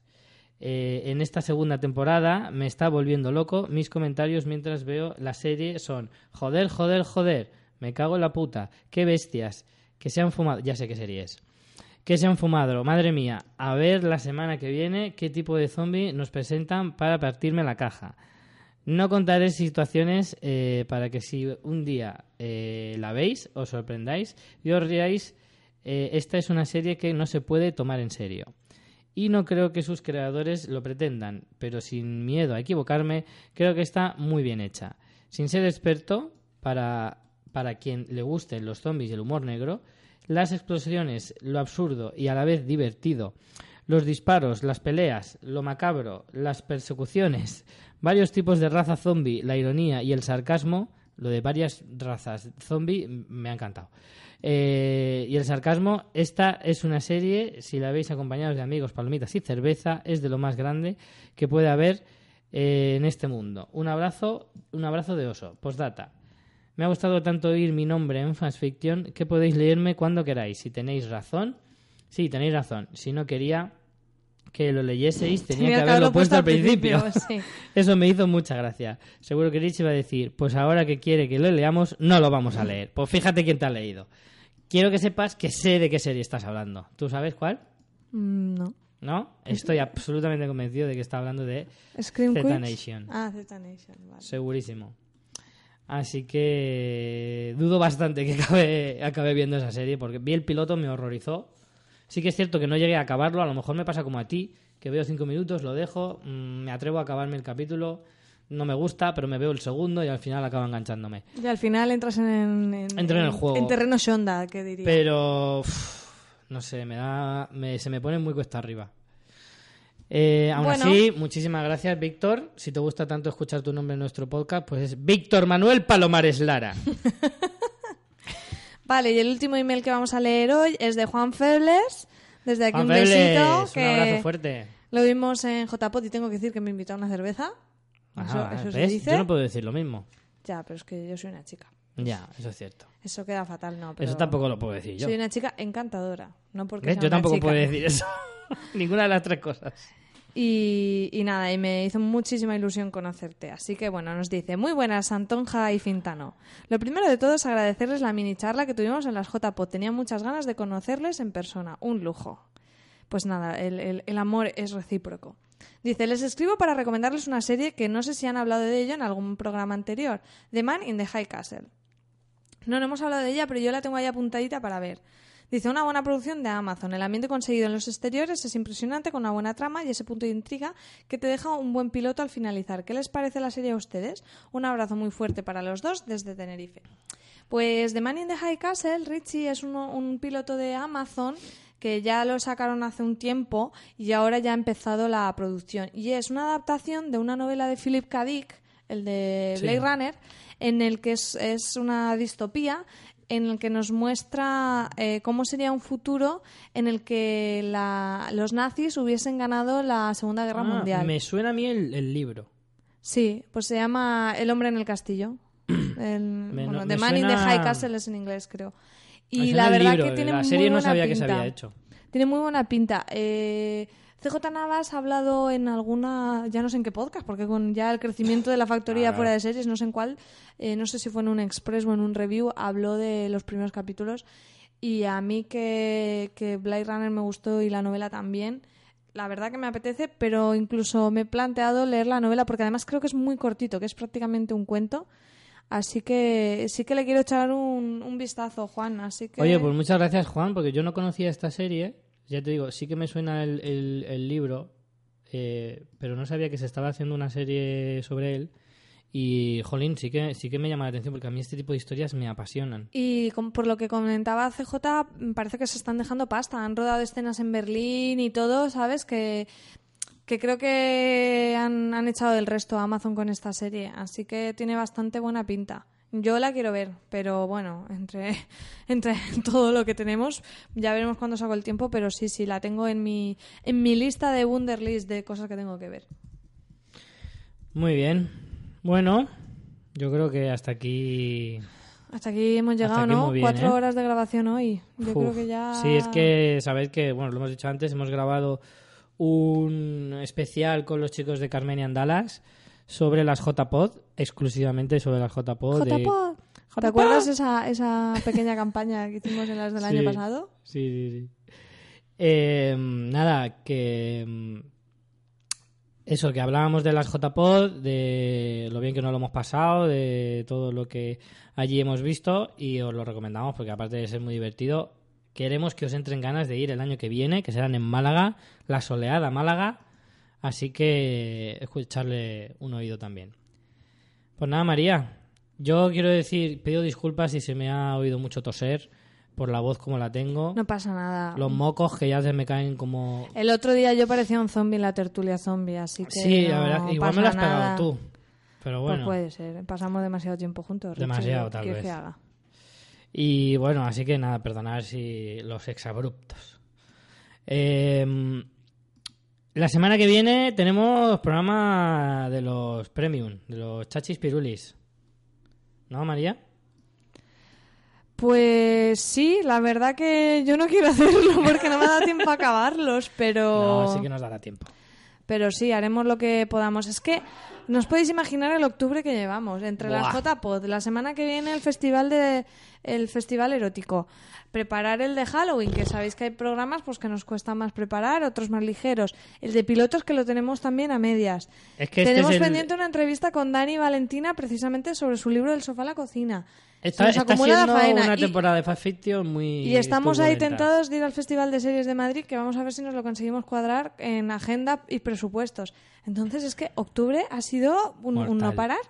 Mortal. Así que bueno, Todo sea por los podcasts, que lo sepáis. yo espero que lo estéis disfrutando, los, Sí, los que sí. estáis al otro lado. Eh, pues eso, que la semana que viene, pilotos. Pilotos Hablaremos dos. de los pilotos. De los pilotos. Eh, Yo no sé si será Creative como la canción de pilotos todos de televisión porque me encanta tanto. pilotos todos los Hombre, hemos visto. Está muy genial, la verdad. Eh, nada, nos vemos la semana que viene. Haremos un buen repaso a lo que nos trae esta temporada, que hay mucha tela que cortar. Hay mucho, mucho. Yo me voy a poner Frozen ahora, ¿eh? Para quitarte el mal rollo de encima. Ostras. Pues nada, señores, la semana que viene más. A ver muchas series y muchas películas. Chao. Chao.